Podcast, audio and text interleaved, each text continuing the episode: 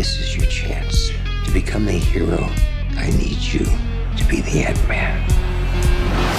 I think our first move should be calling the Avengers. The suit has power. This is not some cute technology like the Iron Man suit. We're doomed. Bonjour et bienvenue sur comicsblog.fr pour ce 167e podcast, petit film, petit podcast. Avec moi j'ai Straffer. Salut J'ai Jay. Salut J'ai République. Yeah. J'ai Alfro. Il n'y a pas de micro par là en fait. Salut J'ai Alex Lecoq Salut qui lui a un micro. Euh, et puis bah du coup on va vous parler de Ant-Man surprise c'était le titre de ce podcast et c'est ce qu'on va faire ouh, ouh, ouh, ça change Euh, comme d'habitude vous connaissez les règles on va commencer avec une partie sans spoiler où on vous spoilera rien du peu de choses qu'il y a à spoiler euh, au travers d'Ant-Man on va revenir d'abord sur euh, la direction artistique la réal le casting tout ça faire un petit tour de table pour recueillir l'avis de, de tout le monde puisqu'on sait que République lui avait mis euh, une très mauvaise note sur le site avec un petit 2 sur 5 et il avait trouvé le film assez exécrable en off pendant deux semaines, tout ça. Et il assume complètement son propos, il a pris plein de notes et tout. Et donc on va débattre au moins ce soir parce qu'on est a priori pas trop d'accord. Puis on passera à une partie spoiler, du coup, où là on, on spoilera comme des salles quand même les scènes post-génériques, tout ça. On détaillera un peu les petits, euh, les petits easter eggs qu'il y a à droite à gauche et, euh, et tout ça. Euh, tour de table, Jay, on va commencer par toi. Rapidement, comment t'as trouvé Ant-Man comme ça? À froid, du coup, parce que d'ailleurs, Ouais. j'explique, ce podcast devait être fait hier soir, mais il nous manquait la moitié du matériel, à savoir l'outil informatique sur lequel l'enregistrer. Et euh, c'est la faute de quelqu'un autour de cette table. Et, et du coup, on l'enregistre ce soir. Voilà. Et, et bref, c'est pas grave, de toute façon. Il n'y a pas, y a pas d'urgence avec Ant-Man a priori. Jay, je te laisse la parole. Alors, Ant-Man était un film que j'avais plutôt envie d'aller voir et auquel j'attendais pas grand-chose. Et euh, en fait, je suis pas du tout déçu. euh, c'est exactement ce que je pensais aller voir. Le film trouve son rythme un peu tard, à mon goût. Il manque... euh, bon, il souffre aussi du changement de réalisateur, ça se sent... Oui, parce qu'on y reviendra évidemment tout au long Ouais. du podcast hein, sur voilà, le- la, la production de d'Ant-Man, le fait que c'était un film produit, enfin, produit et réalisé par Edgar Wright, un projet dont nous parlait Kevin Smith dans Suck My Geek en 2007, si je dis pas de bêtises. Euh, Enfin bref, un truc qui remonte à très longtemps, mais au début de Marvel Studios, le projet a toujours existé, donc là ça y est, il est sorti. Mais euh, dès le départ, le deal c'était euh, petit film, euh, voilà, tranquille dans son coin et tout, et on sait que ça a clashé avec Kevin Feige quand lui a voulu rajouter d'autres éléments liés au Marvel Cinematic Universe, et que Feige lui a dit ouais, mais moi j'aimais bien mon petit truc dans mon coin, mon héros, tout ça. Et du coup, Peyton Reed, le mec qui a fait Yes Man avec Jim Carrey et Zoé Deschanel, est venu le remplacer pour un tonnerre de chant contre chant. Oui, oui, alors c'est d'un classicisme ennuyeux euh, parfois, euh, souvent. Alors, je trouve quand même que le, le film se tient dans son unité de d'action et euh, dans ce qui ce qui développe gentiment, hein, parce que c'est vrai que ça, ça va pas chercher très très haut, mais pas de déception pour autant. le casting, bon, il y a un casting un peu surpris, un côté casting un peu surprise, plutôt marrant, de, second rôle et, compagnie. Les, le casting principal est mauvais là on l'attend qu'il soit mauvais mais c'est pas c'est pas hyper gênant ça se tient euh, Paul Rudd pas trop On mal malgré- après en détail de toute façon Ouais. chacun. mais euh, sinon euh, je passe un bon moment je, je m'attendais à un film action marrant et j'ai eu un film action marrant avec ces petits raccrochements MCU tranquilles qui m'ont fait plaisir aussi donc à part quelques manquements évidents de, de style et de direction artistique je suis plutôt content je, je trouve que c'est un, un bon film popcorn de l'été Ok, Thibaut Euh, moi, à l'inverse, j'y allais clairement à reculons. Mais genre clairement, parce que bah, notamment avec la, la review de, de République et euh, les différents échos que j'avais pu avoir.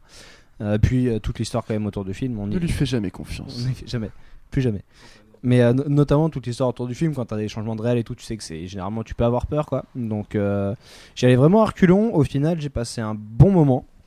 Euh, c'est pas un très bon film pour autant, puisque euh, tout simplement, dé- j'ai vraiment eu l'impression d'avoir un film décousu. Euh, le cul entre deux, voire trois chaises, euh, avec deux ou trois tons différents. Et là, t'es bah, putain. gros cul, très très gros boule, façon américain McDo, tu vois, on est bien.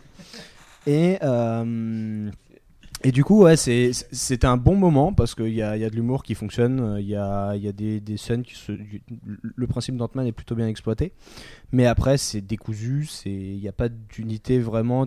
Tu, sens qu'il n'y a pas de- d'identité propre, le film, en fait. Et c'est son plus gros défaut, je pense. Euh, Puisqu'après, on, en parlera, mais dans le casting, il y, a du y a du bon, des bonnes surprises, comme du mauvais, voire du très mauvais. Et, euh, au final, on se retrouve vraiment avec un film euh, bah, qui a des très bons côtés, mais qui a tellement de choses pas pardonnables qu'au final, c'est c'est très certainement un des plus mauvais. euh, une des plus mauvaises introductions de super-héros que j'ai pu voir, donc c'est un peu dommage. Mais, euh, Enfin, de cette nouvelle ère Marvel. hein. Calmez-vous. Calmez-vous. À main nue. À main nue. Tout à fait. Voilà. Ok.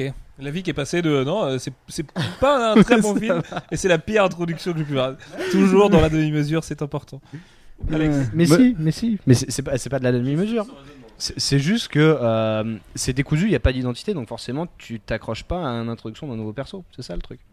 Je suis pas forcément d'accord, mais on, Voilà. je viendrai. Enfin bref, on continue le tour de table et puis on débattra après. Du coup, moi, je le vis un peu comme une anomalie personnelle parce que je, je suis conscient de ses défauts et tout. C'est le genre de truc que j'aime pas dans un film où c'est classique. Il y a pas de scène qui m'a vraiment marqué. Au final, il y a pas de scène que je trouve vraiment ambitieuse et tout.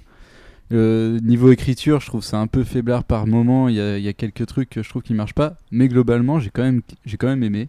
Alors, je pense que c'est grâce aussi au- à la deuxième partie du film qui est vachement mieux rythmée, vachement, enfin, mieux écrit, ouais, mieux écrite vite fait, mais qui est vachement mieux mise en scène et tout, euh, et qui se passe beaucoup mieux que la première. Et euh, sinon, ouais, Paul Rudd, moi je kiffe Paul Rudd, déjà je kiffais Paul Rudd avant d'y aller, donc je, suis- assez content qu'il soit dans MCU, même si je trouve que c'est dommage, il a pas mis tout le talent qu'il a.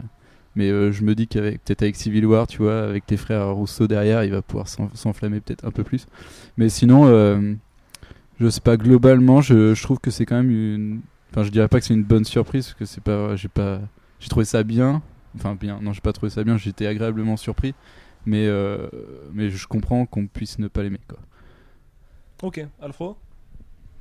Euh, alors moi je trouve que c'est un film qui a énormément de défauts, euh, que ce soit sur l'écriture. euh, déjà je trouve que le côté film de braquage, où on insère des, de force des éléments, enfin de la formule Marvel Studios, bah ça rend le truc complètement bancal. L'écriture elle est, un peu, ouais bah vous l'avez dit, décousue.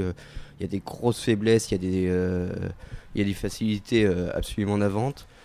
La réal aussi, c'est très compliqué, euh, surtout les scènes euh, d'action où on sent qu'il maîtrise pas du tout son sujet. Il y a plein de scènes où, ça aurait pu être vraiment épique et euh, où il se rate complètement. Pareil, le casting, c'est un peu mi-figue. Mais il y a un gros, gros, un, gros aspect sympathique, je trouve, quand même. dans le supporting cast, dans certaines scènes, Paul Rudd lui-même, je trouve vraiment, vraiment bon dans, dans ce qu'il a proposé. Il- et euh, au contraire de Billax, je trouve que c'est pas un bon film, mais qu'il introduit très bien son, son, son personnage. Où euh, en fait, Ant-Man, bah, il est, je le trouve cohérent avec lui-même et euh, je suis assez, assez content de me dire que bah, va, va le retrouver après dans l'univers Marvel Studios. Quoi. Mais ouais, le film en lui-même, il est un, peu casse-gueule. Mais euh, ça en fait toujours un meilleur film qu'Avengers 2 parce qu'au moins il essaye d'être honnête sur plein de points. Euh, il essaye d'être aussi novateur. Euh, il, se- rate euh, assez régulièrement, mais voilà, il y, a- une intention au moins. Et il y a vraiment quelques bonnes idées éparses comme ça. Et du coup, ouais, c'est un film où tu en ressors. T'es pas. Ouais, c'est marrant, t'as passé un bon moment. c'est bah, c'est un peu un yes man du super-héros, quoi. Et du coup, bah, t'es un peu content de l'avoir vu quand même. Ok, République? Bah, moi, je... Tintin. Euh, bah, moi, je suis un peu moins content de l'avoir vu. Enfin, je suis frustré euh, pour tout vous dire. Même après la deuxième fois, je me suis dit que parfois, la, euh, la première, euh, le premier visionnage, c'est pour ça que je vais souvent voir deux fois les films. Il y a, il y a un état d'esprit qui joue. La Et première tout. fois, tu, tu de la merde, quoi. T'adores Avengers 2 et tu trouves qu'Ant-Man il a chié. euh. Bah, après, pour Ouais, revenir sur ce, enfin, je sais pas, enfin, pas s'il faut hein. revenir sur ces points. Et je pense qu'on peut aimer un film et en aimer d'autres et qu'en même temps que ça soit pas cohérent d'un film à l'autre. Enfin, je ça va, je te troll. Mais tu me trolls, mais j'ai vu plein de gens qui m'ont dit. Enfin, faudrait limite, euh, d'après certaines personnes, euh, tenir un tracé des films que t'as vu dans ta vie et que si t'as aimé tel film-là, tu peux pas aimer Oui, tel oui, non, mais bien sûr. Non, mais C'est ça, un- c'est une des pires euh, conneries de. de, de, de, de- de- ouais. C'est un peu, euh, c'est un peu horrible parce que c'est vivant un film. Enfin, même euh, en grandissant, on finit par détester les films, on adorait ceux qu'on n'aimait pas, etc. Bon, bref, pour revenir sur Ant-Man, euh, je trouve que c'est déjà un film qui est globalement très très mal réalisé. Alors, je suis peut-être plus attaché euh, que d'autres au besoin, tu vois, de, proposer un truc et de faire et de faire un minimum de comment dire d'avoir un minimum d'intention dans la réalisation parce que là c'est des, couloirs et des couloirs de champ contre champ euh, dans l'action globalement c'est mal filmé. Et quand c'est bien filmé bah, c'est des plans entièrement numériques d'ILM donc voilà il faut pas global ça fait que le film globalement a- je, arrive à se rattraper sur la réalisation grâce à, à ce genre de, de plans euh, bricolés quoi. Enfin bricolés numériquement. Parce qu'après tout ce qui est vraiment Avec des FX en version ciné 3D, qui sont bien moins dégueulasses que ce qu'on avait vu en 2D en trailer. Ouais, Enfin, et moi, et moi ce que j'ai vu en et et- moi ce que j'ai vu en 2D au premier visionnage justement pour le pour le repréciser et euh, c'est peut-être mais on, en- on reviendra à la note plus tard, bien plus tard mais c'est peut-être ce qui me ferait dire que 2 c'est peut-être un peu too much et que 2,5 euh, parce que bon moi j'avais vraiment Oui, trouvé les effets spéciaux C'est bon, un demi-point sur une note. Ouais. Déjà que la note, ça veut rien dire. mais rien que la note, ça veut rien dire, effectivement. Mais bref, euh, ouais, du coup, je trouve que c'est déjà très très mal réalisé. Je trouve globalement, comme, euh, comme notre ami Bilax, c'est euh, décousu. Euh, et surtout, il y a un truc, je sais qu'il faut parfois faire abstraction de, abstraction pardon, de ce qu'on sait sur la production d'un film. Le problème, c'est que quand il y a beaucoup de passages qui sont de, de- de bons ou d'excellents passages qui nous rappellent Edgar Wright, c'est quand même un peu.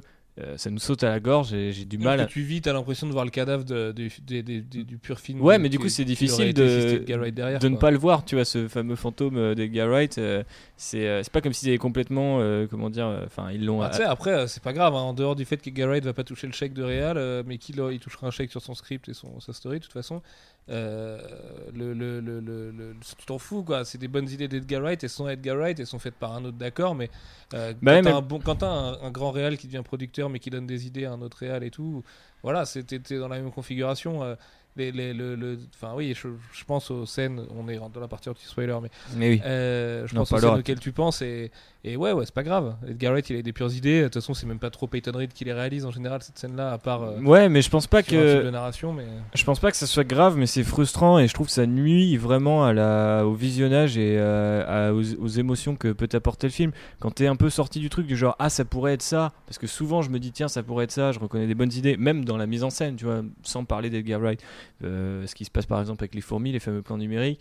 Enfin, je trouve que de temps en temps, il y a des trucs qui sont hyper bien trouvés, mais il y en a un ou deux dans le film qui viennent comme ça euh, à une demi-heure d'écart l'un de l'autre et te dire regarde ça pourrait être comme ça pendant deux heures.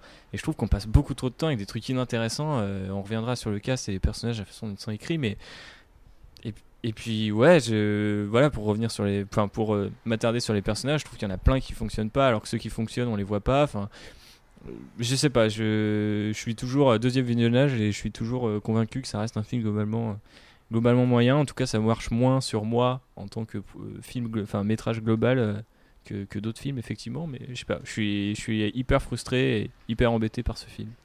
Ok.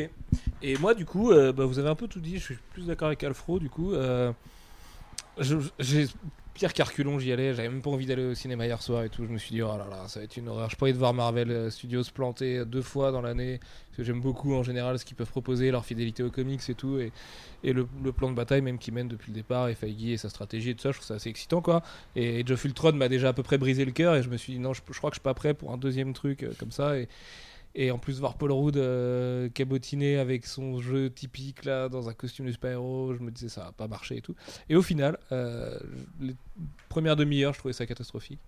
Et, et même les idées d'Edgar Wright, euh, genre le coup de la glace par exemple au début, c'est pas un vrai spoiler ça, mais euh, La première demi-heure, c'est un soap. Quoi. Ouais, c'est ça. Et ben en fait, le truc, c'est que le film, je le vis justement comme un espèce de dessin animé soap, tu sais, les dessins animés long métrage de super-héros, un peu soap, un peu simpliste, avec des méchants qui sont méchants et des plans pas trop compliqués et tout ça, et qui aurait été adapté de manière un peu cheap au ciné, et sachant que il a quand même un- une vertu à mon sens, je le trouve très comic book le film. Euh, j'ai l'impression que c'est un petit arc, une mini-série Ant-Man, quoi, tu vois, de- des origines d'Ant-Man. Genre Ant-Man Season 1, tu vois, bah, pour moi c'est ça, c'est Ant-Man Season 1, et bah, c'est pas terrible comme un Season 1, mais en même temps ça fait le taf comme un Season 1. Alors euh, oui, est-ce que ça a sa place au cinéma? Est-ce que ça participe au génocide culturel et tout? Ça, c'est d'autres questions à se poser, je pense. Mais en attendant, euh, ouais, je, je passais un bon moment. Je peux- Enfin après, ouais, euh, j'ai des affinités avec le MCU. Il y a des scènes, là, en l'occurrence, qui y sont liées que j'ai trouvé assez pourries, ou des trucs de Peyton Reed, euh, effectivement les chants contre chants de dialogue et tout que je trouvais assez minables, les décors et qui sont minimalistes à souhait.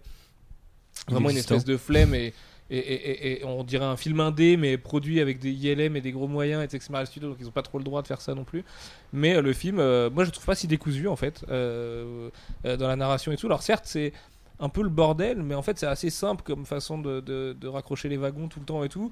Euh, ça se suit euh, tranquillement. Il y a des personnages qui m'ont fait vraiment éclater de rire. Et pour une fois je trouvais l'humour excellent chez Marvel et ça fait quand même du bien quoi. Euh, surtout avec le jeu du personnage de Michael Peña en l'occurrence. Et, et je sais pas, je trouvais ça, je trouvais ça sympatoche quoi. Voilà, c'est un peu saucisse mais pas trop. c'est, Je sais pas, je sais pas quoi en penser, parce qu'en même temps, tous les trucs dans le pathos à fond avec sa gamine et machin. Mais ouais, mais en même temps, c'est Cassie, euh, bon, lui c'est Scott Lang, euh, il y a Hank Pym. Je trouve que si on veut parler MCU, ils introduisent très bien la- les Pym Particles et tout ça, et, et- et, enfin, cette techno-là, en fait, je trouve que c'est très intelligent d'avoir des. des- des- des- Enfin bref, de faire les choses de cette façon-là, je vais spoiler sinon. Euh, Après, voilà, il y a des trucs que tu peux pas trop pardonner. La scène d'intro euh, avec certains personnages aussi, justement, qu'on voit à ce moment-là. La scène d'intro, Euh, c'est une catastrophe. hein. Ouais, c'est assez catastrophique, mais en fait, une fois que tu passes au-dessus du fait que bah, ça va forcément être super cheap parce qu'ils ont eu 9 mois de, pour faire un film en entier, bah tu te dis, euh, ouais, alors certes, si je veux être cynique et si j'avais été de mauvaise humeur, euh, je me serais dit, putain, ils pissent sur le cadavre du script d'Edgar Wright et, et ils s'en battent les couilles, ils sortent un truc. euh, Et, voilà, c'est une imitation. c'est comme ça que je le vis. des, hein. des petits lus, mais version cinéma, tu vois, c'est- ça n'a pas le vrai goût, quoi. C'est vite fait pareil, mais c'est vite fait pas pareil aussi. Et sauf que, je sais pas, il y a un capital sympathie dans le film qui est, qui est- qui est- qui est évident. Euh, Est-ce que c'est pas juste le fait que on aime Marvel Studios et la mais marque non, mais le film, il est conscient de ce qu'il est. Euh, C'est un, film un peu seul, quand même, vraiment, tu vois, avec un héros du quotidien qui vit une aventure pas gigantesque. Et, euh, et puis voilà, tu vois. Enfin, je veux dire, Ouais, c'est Ant-Man. C'est vrai que lui il est vraiment très très à la mesure de ça quoi. Ça c'est assez juste. Bah c'est bien le seul truc qui est vraiment très juste dans le film, c'est Enfin, le... le mec, c'est un repris de justice et tout. c'est euh, quand même assez intéressant là-dedans. euh. Vitef, hein, il a braqué des, il a braqué des gens pour distribuer aux pauvres. Ils osent pas en faire un C'est quand vrai même un voleur. repris de justice aux US qui peut pas trouver de taf à cause de ça. c'est comme. Robin des Bois. Ça, ça fait que t'introduis un super héros qui est déjà un peu différent et tout. Et puis en tant qu'origin story, ouais, non, je trouvais que ça fonctionnait quoi. Après, bah ouais, c'est réel avec le cul et tout, mais. euh, C'est un peu marrant en plus que ce soit un, un mec qui voulu faire, euh, enfin qui faisait le mal en essayant de faire le bien et qui finalement se soit craqué. Parce que c'est pas tellement l'apanage des super-héros, tu vois. enfin, Non, même c'est des sûr. futurs super-héros. Tu vois, ils auraient pu le défendre en mode euh, ouais, c'était un bienfaiteur de la communauté. À aucun moment c'est développé comme ça non plus, tu vois. C'est le film commence, tu sais que lui, bon, Si, c'est quand même développé comme ça. c'est quand même un peu un tocard. Oui, c'est quand même un tocard, mais c'est quand même développé. Il est quand même introduit comme un héros et euh, un gentil, tu vois. Mais oui, mais parce que le film il est comme ça et le méchant il est méchant. Oui, mais je trouve euh, qu'il est bien moins original. C'est euh, un, c'est un- un scénario de film d'animation, mais je pense que Edgar Wright aurait pas fait beaucoup mieux là-dedans. hein. Enfin, je pense qu'Edgar Wright il ambitionnait vraiment le film comme ce film simplissime avec un gentil gentil, un méchant méchant, et par Ouais. contre on va triper autour avec Mais le Sporting Cast. Et Mais je dis pas le les- contraire, hein. Moi, je juge pas. Enfin, je, je juge. le- je parle de Wright parce que je trouve qu'il y a des trucs très euh, Edgar Wright, euh, labellisé Edgar Wright partout et que ça me saute à la gorge et que ça m'empêche de rentrer dans le film correctement.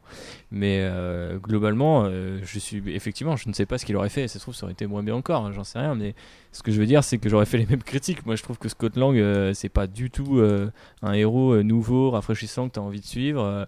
En plus, Paul Rudd, il l'interprète comme Chris Pratt interprète Peter Quill. C'est exactement le même genre de, de, de enfin, ou en tout cas d'écriture. Donc, le mec, il est un peu bloqué sur le même genre de rôle.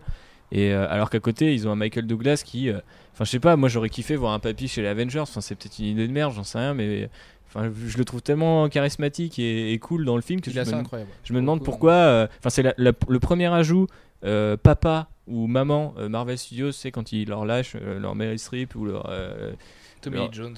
etc etc et du coup c'est le premier qui qui, qui a un, un rôle vraiment récurrent et important et qui en même temps fonctionne au-delà de son propre capital. Je suis Michael Douglas quoi. Je, je sens on a l'impression qu'il s'est vraiment emparé euh, du rôle et que ça le, te- tenait à cœur de faire un vrai truc.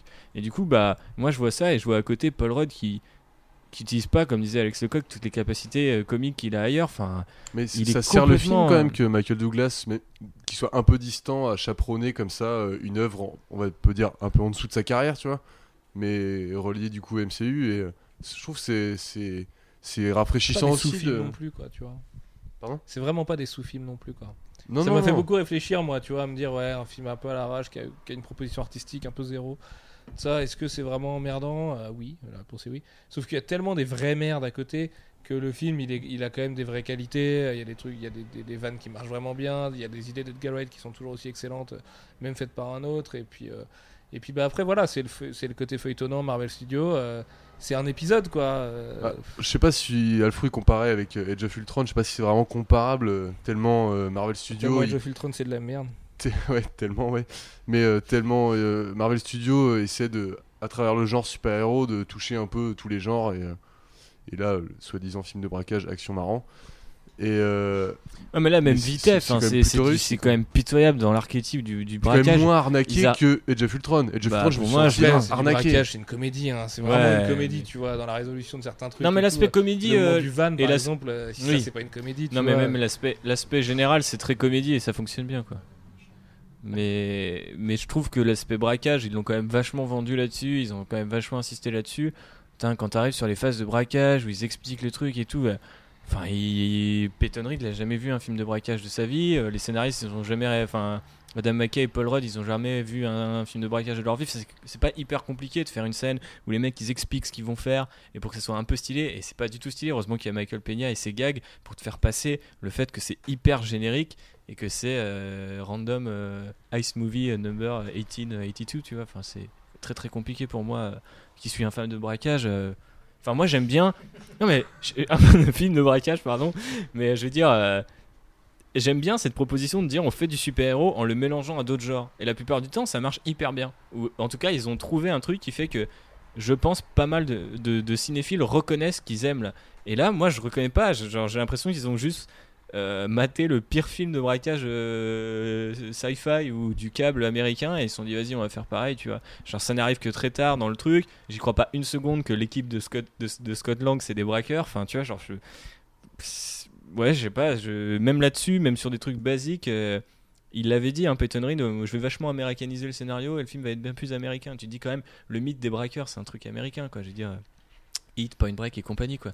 Et là, il nous sort un truc, euh, c'est édulcoré à outrance. Alors après, c'est peut-être, encore une fois, la, le cachet Marvel Studios qui dit, bon, les gars, euh, ça peut pas être des vrais criminels, faut qu'ils soient marrants et, et, euh, et ethnisés, comme ça, ça passe mieux. Mais euh, C'est vrai qu'il ça assez désastreux, un peu essayer de désamorcer tout le temps ce qu'il met en place façon vrai braquage avec de l'humour et tout. Mais c'est son style, c'est le style du film quoi. C'est le style de. Il y a plein, c'est plein de bonnes intentions. C'est quand même une bonne intention de vouloir faire du braquage et aussi de désamorcer toutes les scènes avec un peu d'humour ou euh, des situations euh, burlesques, on va dire, pour, euh, pour un super héros qui peut se rétrécir quoi. Et moi je trouvais ça agréable, même si c'est un peu raté, quand même tu vois, de tenter ça quoi. De tenter.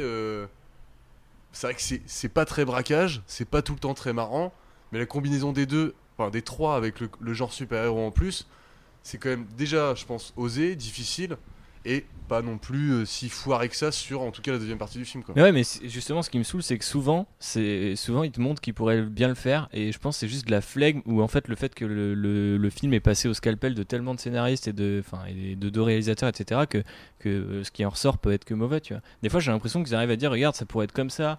Il faudra qu'on développe certaines scènes euh, parce que sans exemple, c'est un peu compliqué d'appuyer mon argumentaire, mais des fois j'ai l'impression mais pourquoi on n'a pas eu ça avant? Pourquoi on n'a pas vu ça avant? Pourquoi on le voit plus après? Tu vois il y a des trucs comme ça. Alors que par contre dans l'humour les mecs ils s'en font des tonnes et des tonnes. Ils répètent 100 fois les mêmes gags et tout. Enfin et encore on a échappé aux multiples gags sur le nom d'Ant-Man puisqu'ils ont coupé le film par rapport à ce qu'on avait vu dans les bandes annonces et tout. Heureusement parce que j'ai l'impression qu'ils avaient euh, fois les mêmes vannes euh, et ils ont souvent quatre fois les mêmes vannes dans le film tu vois. Et heureusement qu'il y en a certaines qui marchent. Encore une fois tout ce qui est autour de Michael Peña fonctionne à merveille.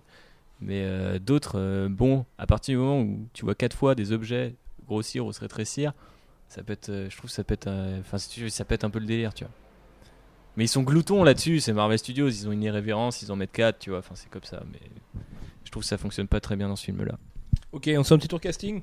Commence par qui? Bah, Paul Rudd, du coup, forcément. Rapidement. Moi, je trouve euh, pas mal en civil sur les scènes où il est Scott Lang et pas le père de Cassie. Parce que celle-là, bon, euh, voilà, elles mais ça va un peu à rien. Et par contre, dans, ce- dans le costume, je trouve que ça va pas. Mais il y a une, un- il y a il y a une un seule façon de se tenir. mais de toute Ouais. manière il y a un souci avec Ouais. le costume euh, la texture en fait euh, de je, je trouve pas dégueu le costume, mais c'est non vrai mais qu'il pas, il est, tient- il est joli, mais je pense qu'il a, il a du mal à manœuvrer dedans. Il a, tu vois, il a un côté quand il marche et quand il, même euh, le système d'ouverture du casque, c'est pas du tout euh, intuitif. Enfin, c'est- Alors, je ça- sais qu'il y a un côté ça, rétro, ça, mais je ça trouvais ça fonctionne bien, moi, le fait euh, qu'il galère, euh, une fois que le mouvement soit pas du tout, euh, pas du tout, euh, pas du tout enlevé. quoi. Enfin, il, je veux dire, il a encore euh, ce, ce mouvement de, de taper le, taper le côté de son casque et tout. C'est- marrant, ça sert un peu parce que tu vois que lui-même, même sans doute en condition de tournage, ça doit un peu le déranger et que il en ressort toujours avec les yeux un peu, tu vois, troublés comme ça. Et je trouve, je trouve ça amusant euh, que ce soit pas Iron Man, tu vois, tranquille, je te parle comme je veux, mi-casque, mi-casque refermé, mi-casque ouvert, tu vois, euh, tranquille quoi. Là, lui, il faut qu'il décroche le bordel et tout. Tu Ouais, sens mais que. tu ressens bien le côté rétro du Mm. costume, c'est assez agréable, effectivement. Ouais, c'est rigolo. Ça rajoute. Qui d'autre sur Paul Rudd? Alex, tu voulais détailler un peu? Du coup, je trouve que Paul Rudd, il a le seul problème, c'est un peu l'écriture du film, mais je trouve que c'est un peu global sur tous les sur tous les, les acteurs et tous les personnages, leurs personnages. Et du coup, euh, je trouve que ouais, c'est pareil, il, il met un peu de temps à se lâcher et tout. J'ai et c'est dommage parce que Paul Rudd, c'est vraiment un acteur qui est incroyable. Enfin, au niveau de l'humour et tout, C'est et il- discutable. ah, moi je trouve que c'est un, un des mecs qui fait de l'impro euh, le mieux, tu vois. Il, va, il est vraiment, tu vois. Enfin, je pense que là ils l'ont pas, ils l'ont pas assez fait, laissé faire de l'impro et tout. C'est en plus c'est con parce que lui il avait écrit le film, donc je me suis dit qu'ils allaient, qu'il allait se laisser des moments euh, un peu pour respirer, pour faire ce qu'il sait faire le mieux. Et du coup euh, là je trouve que c'est peut-être parce que c'est un peu trop écrit et du coup il est peut-être un peu moins inspiré quoi. Mais euh, mais je trouve que c'est quand même un bon acteur et qu'il il marche quand même bien dans le rôle de Scott Lang. Mais tu sens quand même qu'il y a une forme de réécriture. Alors je sais pas si c'est de sa part ou celle de Dan McKay qui a fait euh, les deux Anchorman et tout, mais euh, souvent il y a, il y a un dialogue, il y a une blague finale qui généralement chez Marvel Studios indique le point final et on passe à une autre scène, et il rajoute un truc, et c'est souvent euh, Paul Rudd qui va faire une improvisation, le coup des doigts quand il... comme tu vois, il fait le couillon. euh, Enfin, j'ai l'impression que c'est ça, ces phases d'improvisation. Et tu peux pas laisser le mec improviser à la fin d'une scène et éventuellement, du coup, tu la rallonges si c'est bien. Enfin, ça fonctionne pas, quoi. Souvent, ça fait un gag de plus, mais ça marche pas t- à C'est tous pas les de sa coups. faute après si le film est monté. euh, Ah oui, ça par contre. euh, comme ça. quoi. oui, oui, oui, bien Lui, sûr. il a fait son tournage. il Mais je trouve que c'est dommage du coup d'avoir ce type-là qui a ce potentiel-là, éventuellement de dire voilà. Euh, si Après, Adam- sur, une, sur une autre prod euh, plus tard euh, où le mec a le temps et où c'est Oui. fait différemment, tu vois. Oui, mais après, il faudrait qu'Adam McKay réalise le film et lui dise Bon, alors tu dois dire ça, et puis vas-y, t'es un pro total, et puis ça fonctionne parce qu'en face, il a des mecs qui fonctionnent aussi là-dessus. Le problème, c'est qu'il est face à Michael Douglas et Evangeline Lilly qui fonctionnent pas du tout pareil. Enfin, à moins de mettre Steve Carell et euh, Will Ferrell en face de lui, ça va, ça va jamais fonctionner quoi. Euh, justement, Evangeline Lilly, qu'est-ce qu'on en pense? C'est très dur. C'est extrêmement dur. ouais. C'est le moment de On en- violence de On en Bilax. reparlera surtout dans la partie euh, spoiler pour- parce qu'il y a des scènes en- que j'ai en tête particulièrement où c'est un enfer d'acting. Euh, c'est pas possible euh, sur plein de points. Après, elle a le mérite bah, d'être là, de faire le taf, mais c'est creux quoi. C'est creux, c'est plat, on ressent rien, on est là. je- Moi, je, trouve- je suis pas aussi, je suis pas aussi catégorique que toi. Déjà parce que mon quota d'amour pour Lost est beaucoup trop grand. Et euh, non, mais je, je trouve qu'il y a des scènes où elle passe à côté, mais le reste, elle fait elle taf quoi. Enfin, elle est correcte. Il y a plein de scènes où je la trouve plutôt pas mal et tout, notamment avec Michael Douglas, elle a l'air assez à l'aise. Et euh, d'autres scènes où ouais, effectivement ça marche pas trop, mais en même temps, elle a pas un perso hyper développé encore. Il est surtout développé par les autres dans le film, donc euh, elle-même faudra attendre plus tard, je pense, pour la revoir peut-être. Je sais pas, on verra. Non, moi j'étais d'accord avec toi. Je trouve qu'elle est pas. Sûr que, ouais, moi aussi, il y a des... quelques scènes, j'étais là, oh, mince, euh, calme-toi, Evangeline, mais ça me l'avait déjà fait dans The Hobbit. Mais je trouve qu'elle est quand même. euh, Enfin, moi, c'est- bah, je trouve pas que ce soit une mauvaise acteur, quoi. Parce que t'avais vraiment. Parce que Bilax, il avait vraiment la haine quand on est sorti, mais je trouve pas que tu puisses avoir la haine pour Oh. Evangeline Lilly, qui est quand même une, acteur... une actrice moyenne. Ouais, voilà, c'est pas Jay Courtney, euh, version féminine non plus, quoi. Elle s'en sort, et puis. euh, Après, c'est son personnage, encore une fois, qui est, Ouais, qui mal écrit, et du coup. euh, Pff, des fois, bah, je pense qu'elle devait regarder son script, elle était là. Ah ouais, ok. Comment je joue le néant? Et du coup, bah, peut-être qu'elle jouait bien, du coup. C'est Plisse bien les yeux, plisse les. Quoi? C'est le fait qu'elle plisse les yeux qui t'énerve? C'est pas ça. C'est un peu son style, ça. hein. Ouais, son style, C'est moi j'aime bien. Puis elle, a, elle jouit quand même un peu d'une aura, des euh, beaux yeux. une espèce de halo cette meuf quand même, euh, même sans jouer, juste à la regarder, tu vois, de, pas, si c'est l'alchimie entre son visage et son corps, je ne sais pas, mais euh, je ne sais pas trop, mais euh, c'est vrai qu'elle est toujours quand même agréable à regarder, tu vois, euh, que ce soit dans le Hobbit, Lost, euh, j'en parle pas, mais euh, ou dans ce film-là, ça, je trouve toujours euh, agréable à l'écran, quoi. Ouais, elle est magnétique. Elle ne jure pas, quoi. C'est bien vrai ça. Euh, Michael Douglas, les gars, comment on l'a trouvé? Moi je trouvais excellentissime. Ouais, ouais, il est Ouais, très le- très le bon. boss, quoi. euh, tu sens que le mec a rien perdu et euh, le style de film ça le dérange pas. Toutes il, les se- il époques se met, il se dans le perso, dans. Ah, et puis c'est cool qu'il ait pas la flemme, quoi. Non, Parce qu'on sait, bien, sait ouais. bien que s'il a fait ça pour le chèque et au final, bah. Non, il a fait ça pour ses petits enfants. Ouais. Il a dit qu'il en a rien, il en a rien à branler, Michael Douglas de la thune. T'imagines bien où il en est est, il aujourd'hui. est plutôt valorisé par il le paye même film, pas très bien en plus. Donc, euh, Il est plutôt valorisé sans être, euh, sans pour autant prendre euh, une part très importante dans ouais, Wall l'histoire. Street, il l'a fait pour les thunes. Là, d'accord. Bah, le 2, oui. Basic Instinct 2. Ça existe ça? Ouais. Ah oui? Ouais, ouais. Ok. Ah non, il est peut-être pas lui d'ailleurs, peut-être que Sharon Stone, je sais plus. Bref, c'est pas très important. Ok. Euh, du coup, Alfro, Michael Douglas. Bah, champion. Ok. Même quand il est tout jeune. Du côté du support. Non, Corestal d'abord. Catastrophique. Pire, pire choix d'acte- de. Bizarre, moi, je dirais. euh, Non, non, non, il est nul. Il est Catastrophique, nul non, à il chier. fait du Coristol. Il est nul à chier. C'est nul. Ouais, il Bah, fait du Corestol, ouais, moi dans ce je trouve cas-là, dans ce cas-là, Jay Courtney il fait du Jay Courtney, il est nul, tu vois. Enfin, c'est, c'est, c'est- il est nul, nul à chier. Il y a aucune phrase où je suis là, ah putain, ouais, ok, d'accord, méchant un peu fêlé et tout. Non, j'ai Bah, il joue pitoyable. à fond sur ce petit rictus. euh, Et tu sais qu'en plus, genre la première fois, ça m'avait pas trop choqué. J'avais fait, oh, le méchant il est un peu neuneux et tout. Et là, j'ai fait attention. Je fais, oh, catastrophique. La plupart des scènes, il est complètement à côté. Il essaie de te faire jouer, genre, je suis méchant, mais tu sais jamais vraiment si je suis méchant. Sauf qu'il a clairement une gueule de méchant, tu vois. Il pourrait jouer le, le côté euh, too much. Et je comprends pas. Il est... Puis les phrases qu'il lui donne aussi. Alors, il faudrait revenir là-dessus dans les détails, mais oui, euh, j'ai pensé lors de ma méditation ce matin. que la chance était le sourire du talent, oui, merci deux- Caris. Enfin, film, deux- conneries sur la méditation et la concentration. Tu peux penser à quelque chose pour une méditation, Il y, a- il y a quand même pas mal de choses euh, complètement euh, débiles autour de ce personnage et je l'ai trouvé mais, mais nul. En plus, on sait que Marvel Studios. Là, c'est là aussi que c'est hyper frustrant, c'est que Marvel Studios, tout le monde leur dit les gars, vous avez un sous avec les méchants, faites quelque chose. À chaque fois, vos méchants, ils sont risibles, ils sont nuls, enfin dans le mauvais sens du terme. Et euh, il n'y a pas de méchant charismatique, alors que c'est quand même ce qui fait l'essence d'un bon film, quand t'as un grand méchant en tout cas, et qui pourrait en avoir dans chaque film, parce que c'est des films de comic book là où il y a plein de méchants. Et, euh, autant le costume de Yellow Jacket, il est stylé, mais alors Corestol, c'est euh, abyssal de, de vide quoi. Moi, il m'a fait assez marrer quand même. Parce que, à part le fait que Corestol joue un Corestol basique, c'est le personnage que je trouve que c'est le méchant le plus débile du MCU depuis le début. Il est vraiment, il est vraiment super con. Le dernier méchant que j'avais trouvé super con, c'était dans. Jurassic World, Vin- Vincent Donofrio. Et là, je trouve qu'il y a un peu le même niveau de connerie où le mec il a un plan, et il, voit pas à côté et il fait n'importe quoi. C'était sûr qu'il, a- enfin, c'était sûr que son plan il allait foirer. Bon, c'est pas un spoiler, hein, les gars. Mais voilà, tu sais, euh, enfin voilà, c'est le méchant débile à souhait. Et qui, qui dévie pas de sa ligne, qui réfléchit jamais et tout. et ça m'a fait assez marrer, même si au final c'est parce qu'il est pas très bien écrit non plus. Quoi.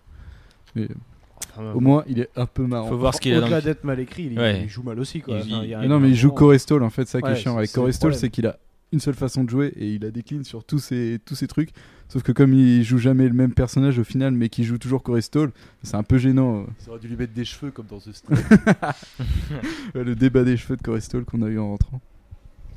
Euh, su- supporting cast, les gars. On a T.I., Michael Peña, accent russe. S'appelle comment, accent russe, l'acteur Il jouait dans vu, mais- Dark Knight Rises Ou non, dans euh, Returned. Non, Dark Knight euh, tout court en fait. Je me trompe. Return, c'est le mec- pas encore au cinéma. Oui, oui, non, c'est le mec euh, qui, euh, qui tirait sur Gordon, je crois, un truc comme ça. Parce que je l'ai vu il y a pas longtemps. Tu t'en souviens, non Ou euh, justement, c'est le mec qui enlève euh, double face. Tu veux me parler? Qu'est-ce qu'il y a? Non, rien. T'en souviens, non T'en souviens pas Je sais pas, sais tu l'anecdote. Non, mais du coup, tu... c'était pour voir. Ouais, ce que tu disais. Voilà, bah, c'est c'est cet acteur, mais je ne sais pas comment il s'appelle non plus. Est-ce qu'il vient de Sokovie euh, comme dans Avengers 2 Et Non, parce que dit, je crois qu'il a pas du tout d'accent russe à la base. euh, Il a été juste casté pour faire un russe parce qu'il avait une tête un peu russe, peut-être. Alors, je, trouve- je- trouve ça un peu moyen que les criminels, ça, ils aient tous des accents, tu sais, genre, t'as le, t'as le mexicain, le black et le russe, t'es là, genre. Bah, pour le coup, non, parce qu'il y a Paul Rudd, tu vois. Bah, heureusement qu'il y a. Paul Rudd, parce que sinon, euh, paye tes clichés, quoi. Bah, Ouais, mais alors ça, justement, je trouve que ça sert euh, l'espèce d'envie de critique sociale, enfin de clin d'œil sarcastique social. Je pense que tu vas chercher trop loin. Non, Non, non, Je pense qu'il y a un côté, euh, c'est la base de la réflexion, mec. ouais, vrai, ils ont pensé, ils ont quand même travaillé sur le film. hein. mais je pense que c'est un truc qui pas- était vachement plus prégnant euh, sous Edgar White parce que c'est complètement son truc de Ouais, Edgar White il va jamais dans la critique sociale parce que ça l'emmerde c'est pas du tout un c'est pas un, mec qui a envie de faire de la didactique mais euh, il est toujours là en train de te faire euh, regarde ça un petit peu et marre-toi euh, avec ironie quoi et euh, je pense que ça c'est un truc qui est resté mais qui est un peu mal géré quand même Ça passe, euh, moi je. Mal géré, je suis pour. s'en Non, mais- fout, euh, c'est Mais je sais bon. pas si c'est mal géré, Un mais. Un blanc, un black, un russe, bah voilà. Ah ouais, allons-y, non. euh. pas ce côté là mais tu vois euh, sur euh, sur le combat entre euh, Oui, hop. les mecs qui en chient donc forcément bah ouais euh, ils ont des ils sont euh, c'est des immigrés parce que bah oui les mecs qui en chient c'est des immigrés et puis euh, qui combattent le, le Corestol qui est le, le grand mania méchant euh, ça aurait pu être mieux fait quoi Effectivement. Ils, y- viennent pas du tout comme ça. Donc à la limite, c'est excusable. Enfin, c'est pas l'intention des personnages. Ils sont pas écrits comme ça, si tu veux. ouais mais tu vois Tu ils vois, sont ils sont- voleurs ils par sont- besoin Bah. Enfin, c'est pas, pas forcément tous. T'as pas de background personnel pour toute l'équipe. Tu veux pas globaliser l'équipe en mode c'est des, enfin, c'est des immigrés, donc ils ont besoin de ça. Quand tu les rencontres, euh, t'es pas à te poser la question. euh, ouais mais ils ont pourquoi, chié pourquoi Tia il fait ça euh, Pourquoi le- les autres mecs font ça Tu vois Ils ont l'air d'un peu d'aimer ça aussi. Ouais mais c'est pas des de voleurs par passion chez eux. À jamais tu vois ils sont là pour en avoir plus. C'est ça qui est aussi amené et c'est aussi pour les rendre plus sympas mais euh, Ouais, je sais pas, je sais pas, ils ont une espèce de personnalité quand même attachante de de respecter le, le côté voleur de Paul Rudd en ignorant un peu le côté Robin des Bois, qui est plutôt lui apprécié par d'autres personnages dans le film, et qui donne un peu euh, des liens comme ça entre tout le monde et euh, ils sont pas ils sont pas exceptionnels mais enfin à part Michael Pedia qui a une scène gigantesque mais Bah, c'est les très bons supporting cast des films des années 90. ouais, ouais, je, trouve, je trouve ça je trouve ça plutôt cool et je suis pas je suis pas très sûr que faut y aller chercher euh, des intentions euh. Ah, je pense qu'à la base, il y en avait. hein. ouais je pense qu'il y en a aussi mais euh, pas dans le background des personnages tu vois C'est- enfin, à aucun moment ils sont ils sont Bah, ils sont pas ils écrits. sont, quoi. ils sont pas du tout non mais ils sont pas non plus écrasés par le poids de tout ça quoi ils se ils peuvent se mouvoir dans le film tranquillement euh, tu, tu, tu te rends pas compte à chaque scène alors lui ouais il a vraiment l'air de subir ça ou ça ça a l'air de bien se passer pour eux c'est plutôt C'est rigolo le supporting d'une comédie aussi, donc. euh, voilà exactement D'ailleurs, T.I. était déjà marrant en rappant, et maintenant il est marrant en jouant. C'est cool. Ouais, ouais, tu as, il passe, ouais. Oui, il m'a fait marrer. Sympa quoi. C'est c'est C'est pas un mec qui Michael Peña quoi. marrer, Michael Peña il vole le film lui donc euh, c'est assez, assez dingue. euh. Ouais, un petit spin-off sur Michael Peña ça pourrait être sympa. Ramenez-le dans Agent of Shield, au pire ça va devenir une bonne série les gars. Vous mettez juste. Marvel One Shot, ça fait longtemps qu'ils ont pas fait de One Shot. Ouais, ça les intéresse plus trop.